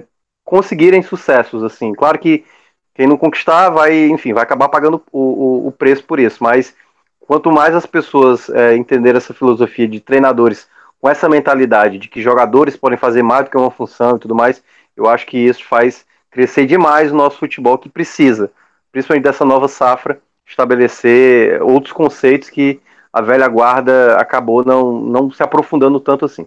Já, já vou entrar aqui em, em Flamengo e Botafogo com isso que Rodolfo falou, que eliminação da Copa do Brasil Aí depois tá, tá perdendo por 1x0 na Libertadores fora de casa, com desculpa, um time sem expressão alguma. E leva o segundo gol. Meu velho, assim, o início de Jorge Jesus é muito, muito, muito ruim. Isso é inegável. Inegável. Agora, já quer demitir o cara. é a piada de sacanagem. gosto. Não, é sacanagem, pô. Assim, é, é a loucura do futebol brasileiro da gente de pensar sempre no resultado, resultado, resultado, velho, se você está esperando que Jorge Jesus é, a, garantir, a garantir algum título para o Flamengo esse ano, você está completamente errado. Você tem que repensar o que é futebol, repensar o que é trabalho, pô. Eu já achei que essa de Abel foi errada. Maurício Pereira vai discordar de mim, mas eu achei, já achei errada.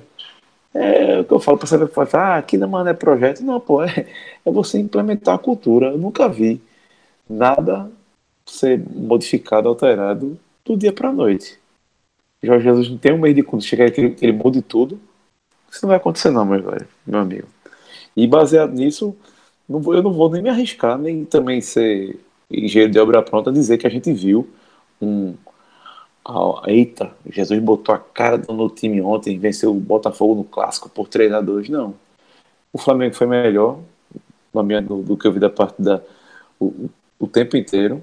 O Botafogo foi competente quando chegou ao ataque, mas a, a qualidade individual do, do, Flamengo foi melhor e esse lado direito do Flamengo vai ser um lado direito muito difícil de ser marcado. Viu?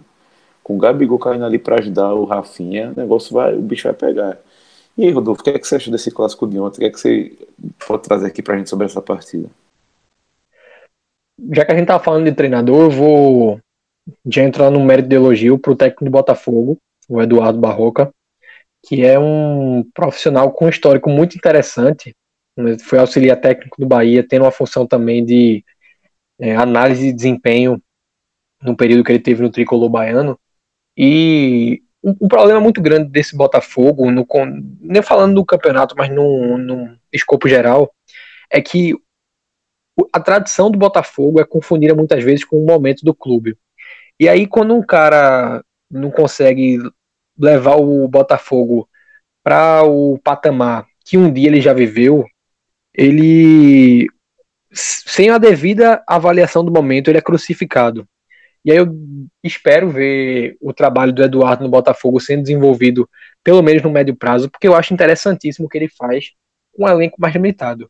O jogo de ontem foi de é, eu assisti, foi a única partida, na verdade, da rodada que eu assisti em totalidade. Mas ela, ela evidenciou uma superioridade do Flamengo que é incontestável quando a gente analisa nome a nome, é, no coletivo, em qualquer divisão setorial de posições, o Flamengo é superior. Mas o Botafogo conseguiu equilibrar a partida em diversos momentos. Claro, ele também tem alguns jogadores que são de um nível técnico ainda muito bom para a primeira divisão por mais que Cícero, Diego Souza já estejam em idade mais avançada, eles continuam tendo um, uma capacidade de destaque nessa competição. E o, o Botafogo precisa entender que a reestruturação que estão planejando nessa semana se falou muito num plano de, é, de que os irmãos Moreira Salles, lá do Rio de Janeiro, desenharam com um, umas, algumas cotas de investimento para remodelar o Botafogo e colocar ele de novo num patamar mais elevado no nosso futebol. Isso vai levar algum tempo. Enquanto isso não é viabilizado, o Botafogo precisa se diferenciar através de alternativas que demandam uma melhor compreensão, digamos assim, do submundo do mercado. Eu falo submundo, tá comparando com o que existe hoje para um Flamengo, por exemplo. Ainda também o Fluminense, que até recentemente teve uma Unimed, né, o Botafogo é um time muito mais carente desse aporte do que o, os seus rivais.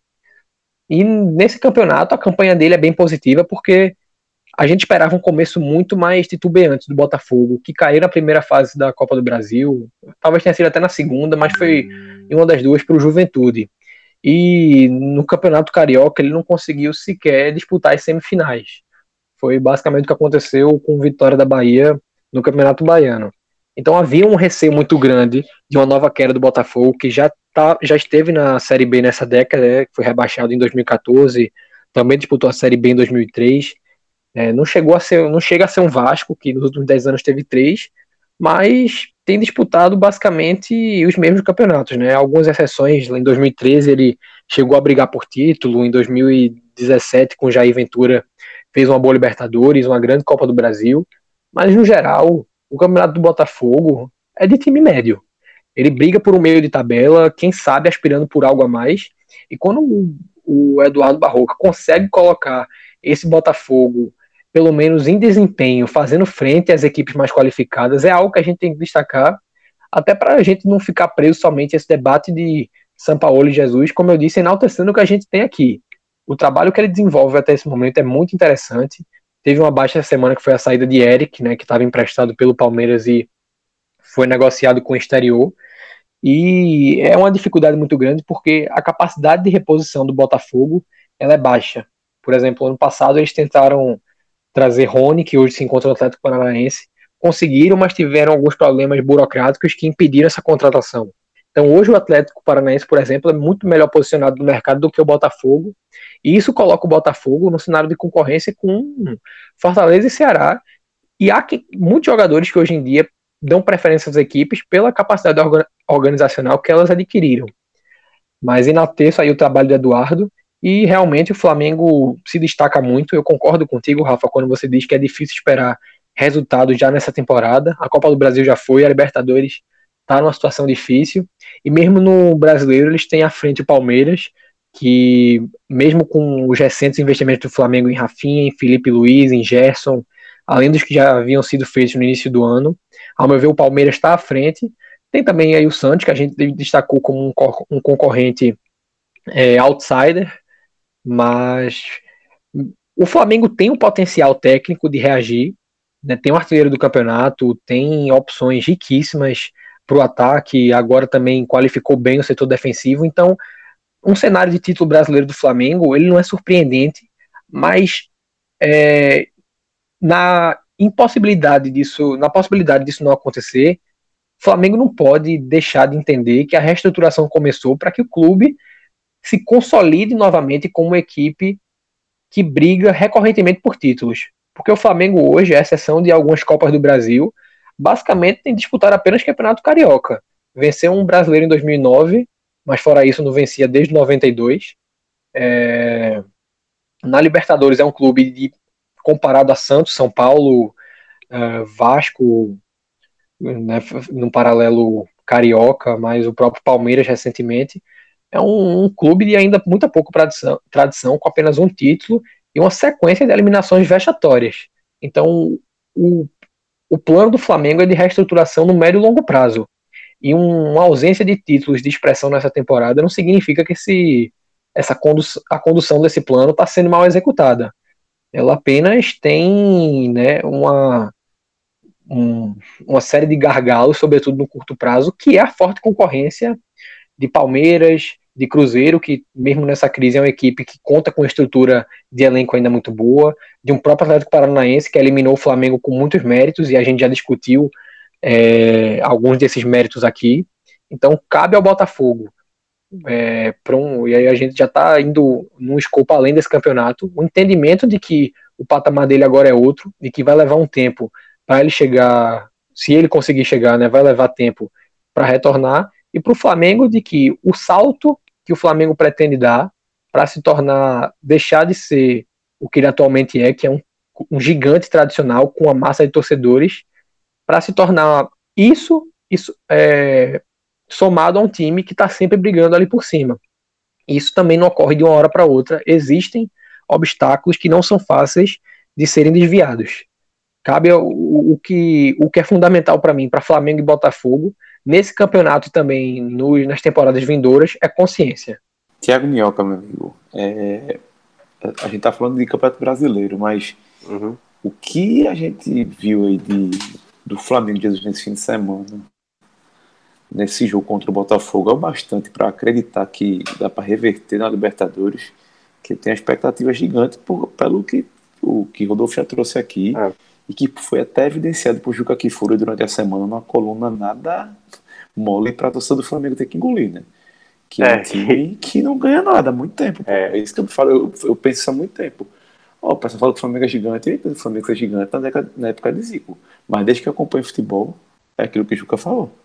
É, né, o Flamengo, eu acho, eu acho que sempre vai ser grande, assim, independente independentemente dessa secura. Acho que pô, o Corinthians já passou isso ali na década de 70 de São Paulo. São Paulo, e aí é, que é meu time, nos últimos 10 anos é uma piada. O que o São Paulo produziu nos últimos 10 anos é simplesmente uma piada. Então, um clube como o São Paulo, que tem, se eu não me engano, acho que o terceiro maior investimento do, dos clubes brasileiros, e temporada a temporada só economizar vexame, isso mais diz de uma má condução de uma diretoria, de uma presidência, do que propriamente do clube em si.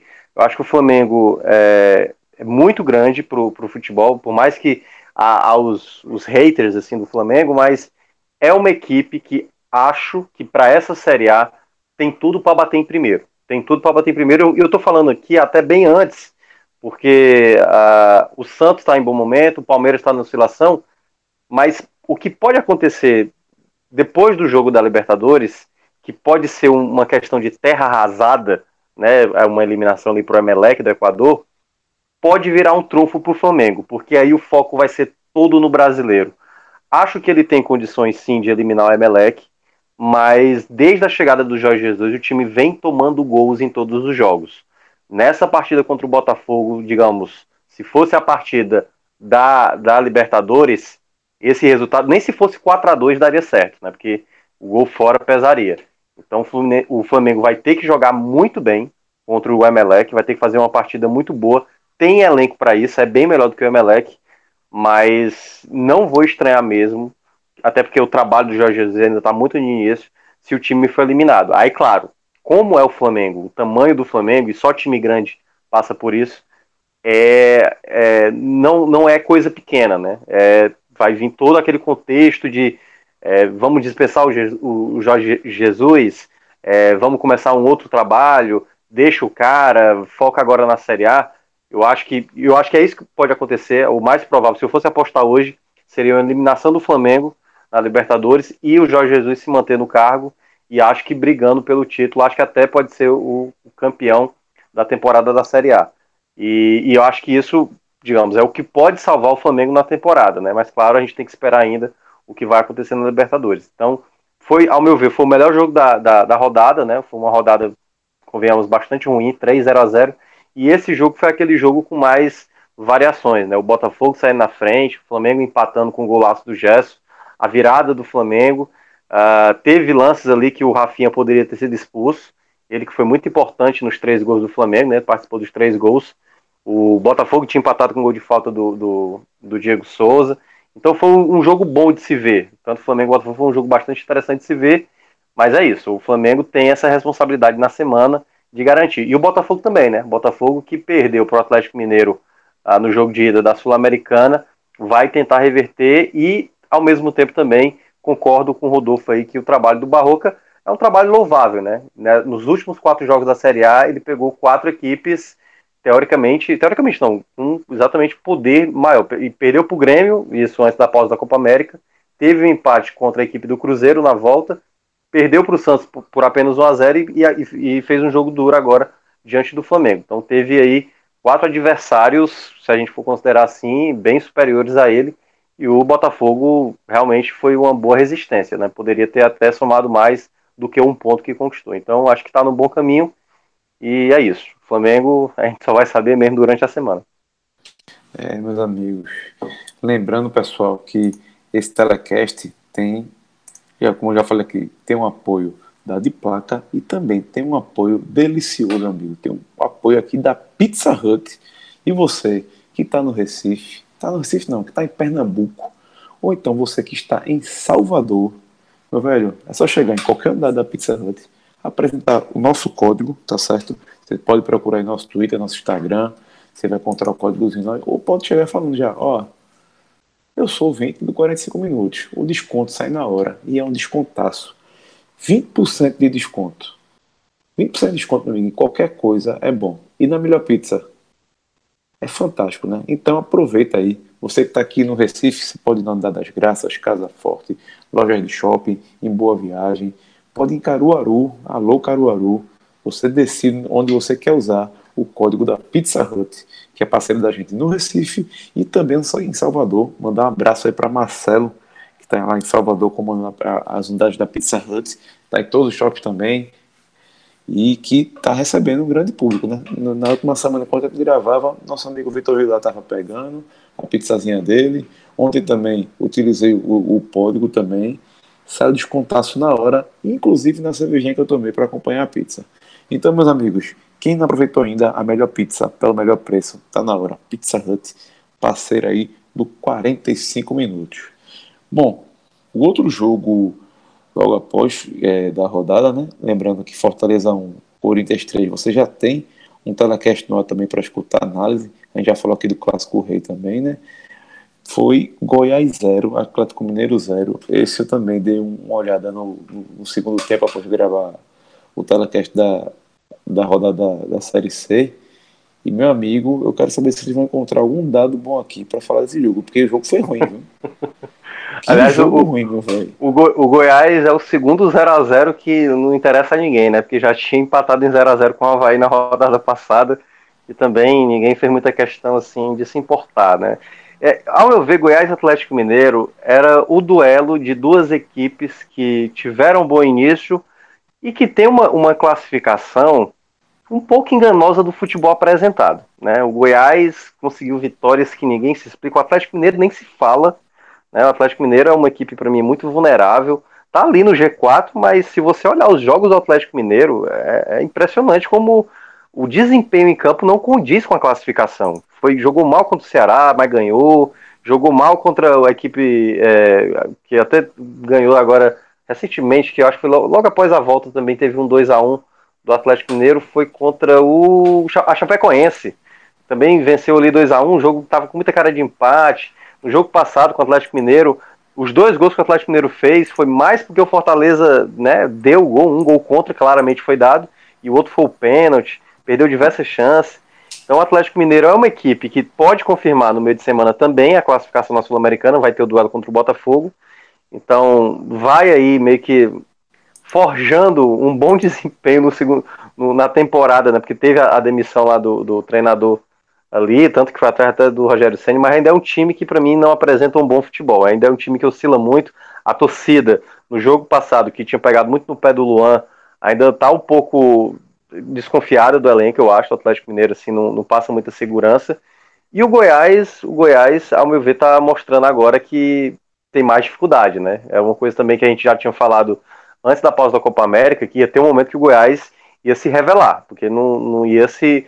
Claudinei não ia ficar escondendo esse futebol por muito tempo, né? O futebol do Claudinei, é, de fato, é um futebol bastante limitado, né? Tomou aquela goleada do Flamengo, e aí depois esses dois 0 a 0 bem paupérrimos mesmo, assim, um futebol pouco visto, e a equipe do Goiás, ela vai agora, né? Tipo, aliás, ela, ela empatou em casa agora, ela 24 vitórias, né? O desempenho do Goiás se devia muito ao mando de campo, né? Mas só fez um gol agora depois dessa volta, né? Que foi exatamente aquele gol contra o Flamengo. Então acho que é uma equipe que, é...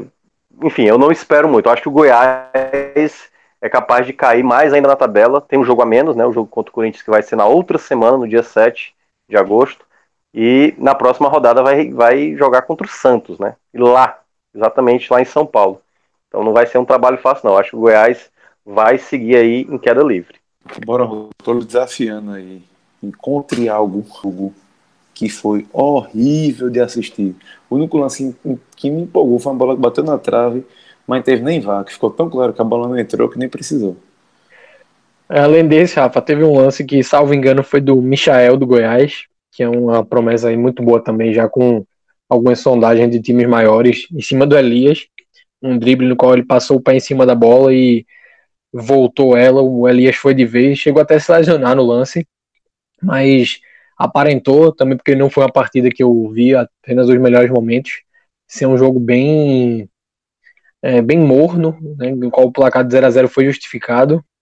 E tecendo análise das equipes, é como o Minhoca falou, né? Esse Goiás despontou muito bem no primeiro bloco de jogos. Ele conseguiu terminar, ir para a parada da Copa América em sexto, com 15 pontos, e com um jogo a menos, né? Porque o Goiás e Corinthians, acredito que pela quarta ou quinta rodada foi adiado.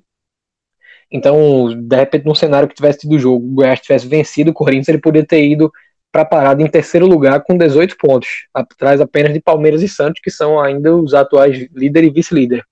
Foi um começo bem impressionante de um grupo de atletas do Goiás que eu acho interessantíssimo.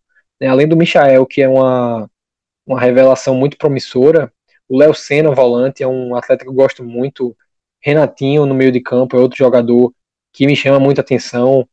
O Tadeu, goleiro, que fez um campeonato paulista muito bom pela Ferroviária. É... é tem algumas peças aí que justificam que o Goiás sobressaia em alguns momentos. As contratações recentes, inclusive a de Rafael Moura, que tem esse peso aí de um, um atleta com um amplo histórico de rebaixamentos, dão mais a, a cara de Claudinei ao time, né?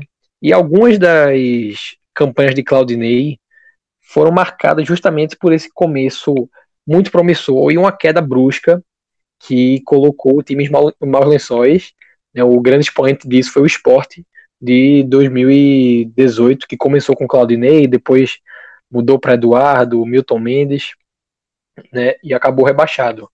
No Havaí 2017, ele foi o técnico durante as 38 rodadas e acabou rebaixado, mas ele já tinha feito campanhas interessantes é, pelo Santos em 2014, e começou em 2013 no Santos, já tinha tido uma passagem pelo Havaí, no ano passado também teve no Paraná, na Chapecoense. Não é um, um treinador que passa muita confiança ainda na capacidade de manter essa faixa de pontuação do Goiás. A queda que Minhoca destacou aí era realmente prevista. É, eu acredito que pouquíssimas pessoas apostariam numa manutenção de desempenho. O, o, desempenho em algumas partidas do primeiro bloco de jogo do Goiás nem foi tão qualificado assim, mas os resultados vinham acontecendo. E poucos seriam aqueles que apostariam na manutenção dessa pontuação excessiva do Goiás. Para mim é um time que dificilmente briga por algo a mais do que o meio de tabela com até a possibilidade de um flerte com rebaixamento. Como duas das vagas aí já estão encaminhadas e o Goiás tem essas peças, ao meu ver, diferenciadas em relação a outros times que estão na briga contra o Z4, é muito difícil também que a gente veja o Goiás nesse campeonato, ao menos de forma efetiva. Mas também não consigo ver ele sustentando né, uma sexta colocação na qual ele foi para a parada da Copa América, que nesse atual regulamento seria algo que o levaria à Libertadores. E esse Atlético Mineiro é um time que vive basicamente o mesmo problema do ano passado, né, quando houve a demissão de um nome mais rodado e a efetivação de um Thiago Largue, que já, atualmente está sem clube. E aconteceu isso esse ano né, com a demissão de Levi e a efetivação do Rodrigo Santana. E essa mudança é, suscitou mudanças no uso do elenco do Atlético bem radicais. Ricardo Oliveira, que era um titular incontestável, hoje é a terceira opção de banco, né? O Alejandro é o titular absoluto. O Rafael Papagaio, que está emprestado do Palmeiras e também é um jogador muito novo, está ali sendo mais utilizado do que o Ricardo, e o Ricardo vem como uma, uma terceira opção.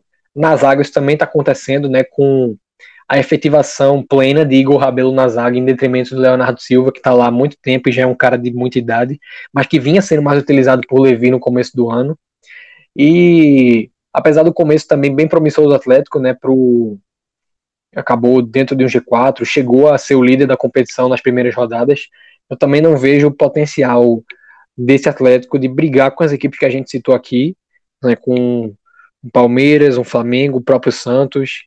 Eu vejo atrás, inclusive, de um São Paulo, em termos de elenco de um Grêmio.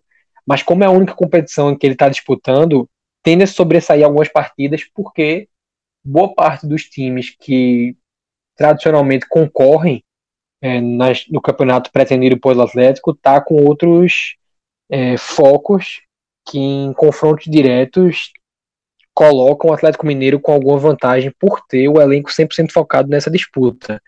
Mas a dificuldade de, de dar uma estabilidade a treinadores, né, o próprio Rodrigo Santana, apesar de ter sido efetivado ainda, não, não detém essa moral toda com a torcida, com a imprensa, com a própria direção. É, o elenco, que ainda é bem questionado, né, alguns jogadores como o Ricardo Oliveira, o próprio Leonardo Silva, o Casares e o Xará viveram momentos de questionamento esse ano. Eu não vejo esse Atlético Mineiro fazendo frente a essas equipes e pela o aumento nas vagas para a Libertadores, né, que se estendeu ao sexto lugar lá em 2016, é possível ver ele obtendo essa classificação, mas brigando pelas últimas posições ali, inclusive com, no momento com algumas equipes que estão tradicionalmente abaixo do Atlético e que podem, de repente, fazer uma, é, uma frente a ele, por mais que a gente veja aí o, o elenco do Atlético muito superior ao do Botafogo, o que a gente destacou do Botafogo aqui é um diferencial competitivo muito forte para esse Atlético Mineiro, que é um time muito estável. Conseguiu uma virada bem suada contra a Chapecoense, né, no qual o Ricardo Oliveira perdeu um pênalti, o time empatou aos 80 e virou quase aos 90. Depois cedeu um empate para o Fortaleza num jogo que o Atlético não conseguiu se impor como um time superior. Agora esse empate bem morno com o Goiás, então a gente não vê é, o Atlético tendo voltado da parada da Copa com qualquer diferencial para o que ele já tinha apresentado no primeiro bloco de jogos. Tiago, tem algo a adicionar aí sobre Goiás e Atlético? Já pode não. ir pro, pro é, massacre 0 a 0 da segunda? não podemos já ir pro jogo da segunda aí. Porque, meu amigo, olha, é, acho que a turma do Grêmio fala assim, bicho, por que a gente tem que ir pra, pra Maceió? E Renato sabe, pô, que são três pontinhos que pode fazer uma diferença e o Grêmio deixar de ser aquele time que só fica se preocupando com a Libertadores e se classifica lá no meio da tabela, consegue uma vaga no G6, poder tentar entrar na briga ali em algum momento, né, por, por algo a mais no campeonato. Mas eu falei de Renato, Renato Morada aqui, né? São 16 pontos agora pro líder 16 não, perdão, 13 pontos. Acho muito difícil ter uma arrancada que bota ele na, na, na briga. Mas foi um jogo que o Grêmio perdeu a chance de ganhar os três pontos mais fáceis da competição, né, Tiago? Até, até Everton Cebolinha foi acionado no segundo tempo para ver se mudava isso. É. O, eu acho que muitos times da Série A, clubes mais tradicionais, vão, vão ter mais é preguiça de ir para Lagoa do que propriamente jogar, jogar, né, digamos assim, futebol. Porque o CSA já conseguiu três empates contra Santos, contra, aliás, quatro empates ao todo, né? Contra Santos, Palmeiras e o Grêmio. Tipo, você fala isso antes do começo do campeonato, ó, vocês vão empatar três jogos em casa contra Santos, Palmeiras e Grêmio. Assina os caras na hora, meu amigo. E, e, a, e, a, e ainda teve empate com o Havaí, né? E vencer o Goiás. Então, é, foram esses pontos que o CSA conquistou no campeonato. Mas só fizeram, Rafa, três gols. A gente já tinha alertado isso na semana passada. Que nenhuma equipe na 11 rodada tinha três gols. E chegaram na 12 rodada com os mesmos três gols. São nove jogos sem marcar. Isso é. Eu acho que é a coisa mais absurda que dá para falar do CSA, né? Porque já tá martelado que vai cair, não tem chance, tem perspectiva. É uma equipe que vai ali. É, é aquela coisa. Quem perder ponto pro CSA vai, já vai estar tá desperdiçando realmente uma, uma, boa possibilidade, porque de, de, de ganhar ponto, de conquistar o seu objetivo, seja de título, seja de ir para Libertadores, seja de pegar uma Sul-Americana, seja para escapar do, do, rebaixamento. O CSA é uma equipe frágil, o Argel chegou, não melhorou muito, aliás, até piorou, ao meu ver, comparado ao Marcelo Cabo. Teve esse empate aí, o Grêmio acabou desperdiçando, e o Grêmio também é mais, um das, mais uma das equipes que está focada com a Libertadores, né? Vai ter um, um jogo importante, né? Venceu até com um placar bom, né? Para quem estava é, com um jogador a menos ali no jogo da Libertadores de ida, até conseguiu reverter um grande resultado. Mas também é uma equipe que está tendo dificuldades. Contratou recentemente o Luciano, do Fluminense, depois que perdeu o Viseu, né? O Viseu teve uma lesão séria aí. Tinha sondado até o Arthur Cabral, né? Que, e aí, até falando um pouco do Palmeiras, o Filipão passou a colocar o Arthur Cabral, que não era utilizado, pode até ter essa relação com a possível investida do Grêmio, mas é isso. O Grêmio poderia ter trazido três pontos de fora de casa, já que o, o Atlético Paranaense foi lá também, não com seu time principal, e trouxe três pontos, então o Grêmio poderia ter trazido, mas é, nos pontos corridos o time não consegue produzir tanto, né? Nos últimos anos tem focado geralmente na Libertadores e, e é isso.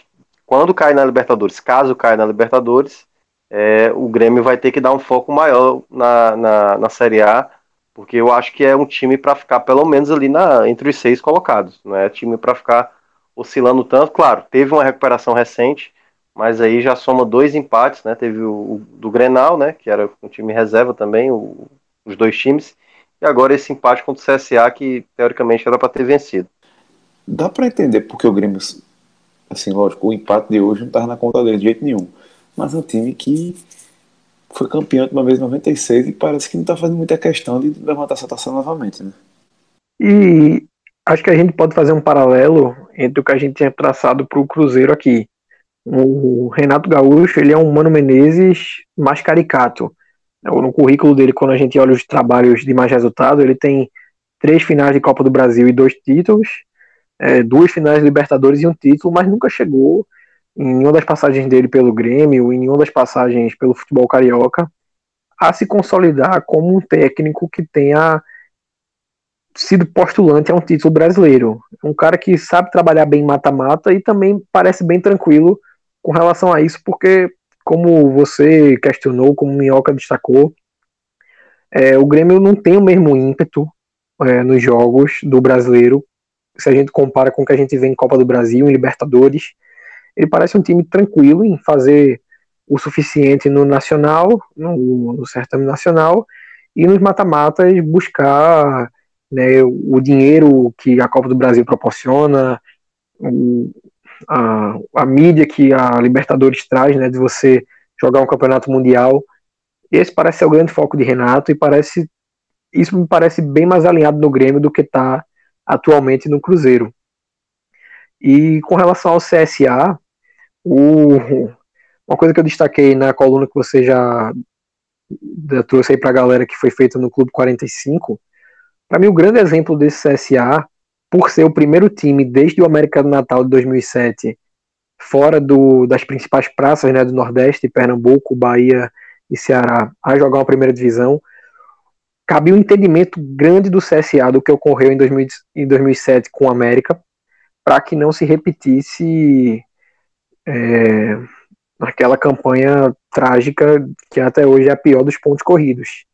E aquele América que teve três treinadores e 50 jogadores utilizados naquela edição, tá algo muito próximo do CSA, que teve uma demissão é, absurda de Marcelo Cabo, né, após uma derrota em um amistoso, e Cássio Zirpoli destacou muito isso, com mais de 20 substituições realizadas.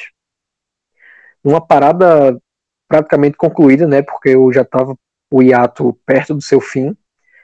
E o CSA utilizou oito jogadores desde o retorno da, é, da parada para a Copa, né? Ricardo Bueno, Jean Kleber, é, Alan Costa, vários jogadores aí que foram contratados, além da chegada de Argel, que acelerou é, essa reformulação que já estava próxima do fim com o Marcelo. Concordo com o Minhoca quando ele diz que o desempenho caiu, não houve evolução com o Argel, que é um técnico que não é, me agrada muito, mesmo nesse perfil de bombeiro. E aí, quando a gente compara as outras equipes que colocaram muitos jogadores em campo, a única equipe que mandou mais jogadores após a parada da Copa, né, jogadores que não tinham participado dos primeiros jogos, é, que tem um número superior ao CSA foi o Cruzeiro, mas o Cruzeiro que tem utilizado a base por estar focado em outras competições. E o Internacional utilizou o mesmo número, mas aí também com equipe mista. Então só o CSA está é, excluindo essas equipes nesse patamar e ainda formulando um elenco para um campeonato que parece cada vez mais resolvido para ele.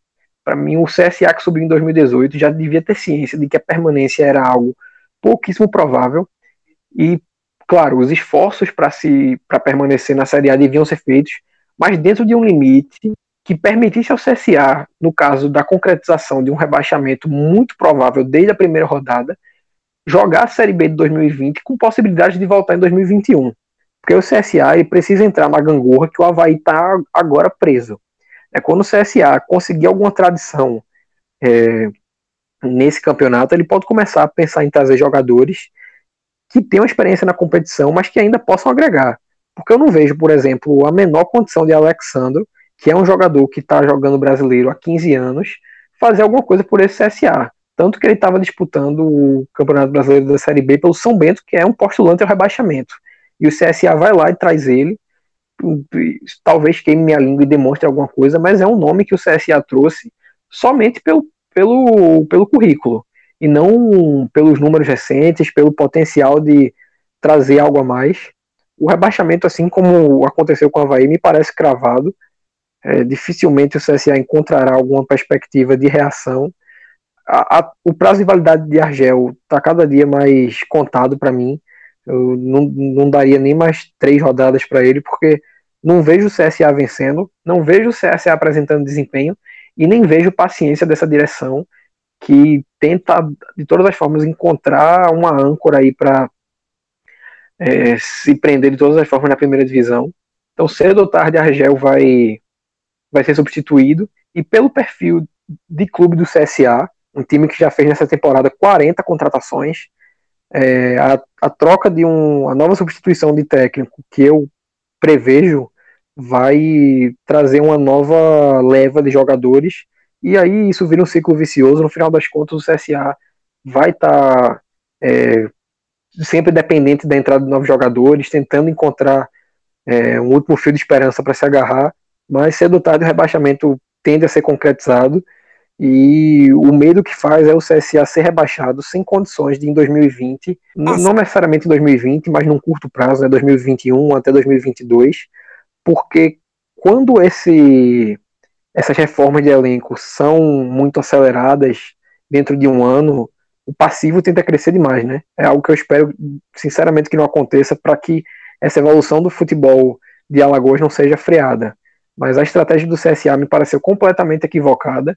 E se o América do Natal, em 2007, podia dizer que não tinha nenhum precedente para utilizar, o CSA tinha vários. Porque o América do Natal estava jogando a Série A nesse modelo em seu segundo ano e só tinha aquele Santa Cruz de 2006, que aí era o primeiro time mas o CSA teve N casos no qual ele podia se pautar para definir uma estratégia no qual, em caso de queda, os danos fossem mínimos e permitissem ao time um, uma melhores perspectivas nas temporadas vindouras, que é algo que desde já eu vejo se desenhando para não acontecer. Rebaixamento do CSA é algo que eu, assim como no caso do Havaí, é somente uma questão de tempo. Rafa, só para finalizar, e aí não é nem falar para nenhum jogo, na verdade falar da rodada, né? A rodada foi uma rodada até magra assim de gols, né? Porque teve três jogos aí com, com boa quantidade, né? Santos 3 x no Havaí, Flamengo 3 x 2 Botafogo e o Fortaleza 3 a, perdeu 3 x 1 pro Corinthians. As demais aí foram realmente teve 3 0 a 0. E a curiosidade que eu queria passar para finalizar é que é, é, além de uma outra, né? Até passar logo a outra. Essa foi a rodada com a pior de número de gols marcados do mandante, dos mandantes, apenas 10 gols marcados. E a curiosidade maior ainda é que só houve, da rodada passada para essa, duas trocas. Porque todo mundo se manteve praticamente na mesma colocação da rodada anterior. Algo raríssimo de acontecer. Houve a troca na liderança, o Santos passou o Palmeiras, e, no caso, o Corinthians trocou ali de posição com o Botafogo. Botafogo era oitavo, caiu para décimo. Corinthians, que era décimo, foi para oitavo. Todos os demais times permaneceram na mesma posição. Considerando que a décima segunda rodada é muito raro, acho que nunca isso aconteceu nessa proporção com tantos times numa mesma competição. É, meu amigo, rodada aí que apesar de bons jogos e resultados, Minhoca mostrou aí, né? Apenas duas mudanças. Bom, galera, a gente o final aqui de mais um podcast aqui da rodada. Valeu, Tiago. Valeu, Rodolfo. Valeu, Rodrigão. Valeu, você ficou até o final aqui com a gente. Um forte abraço. Até a próxima. Tchau, tchau.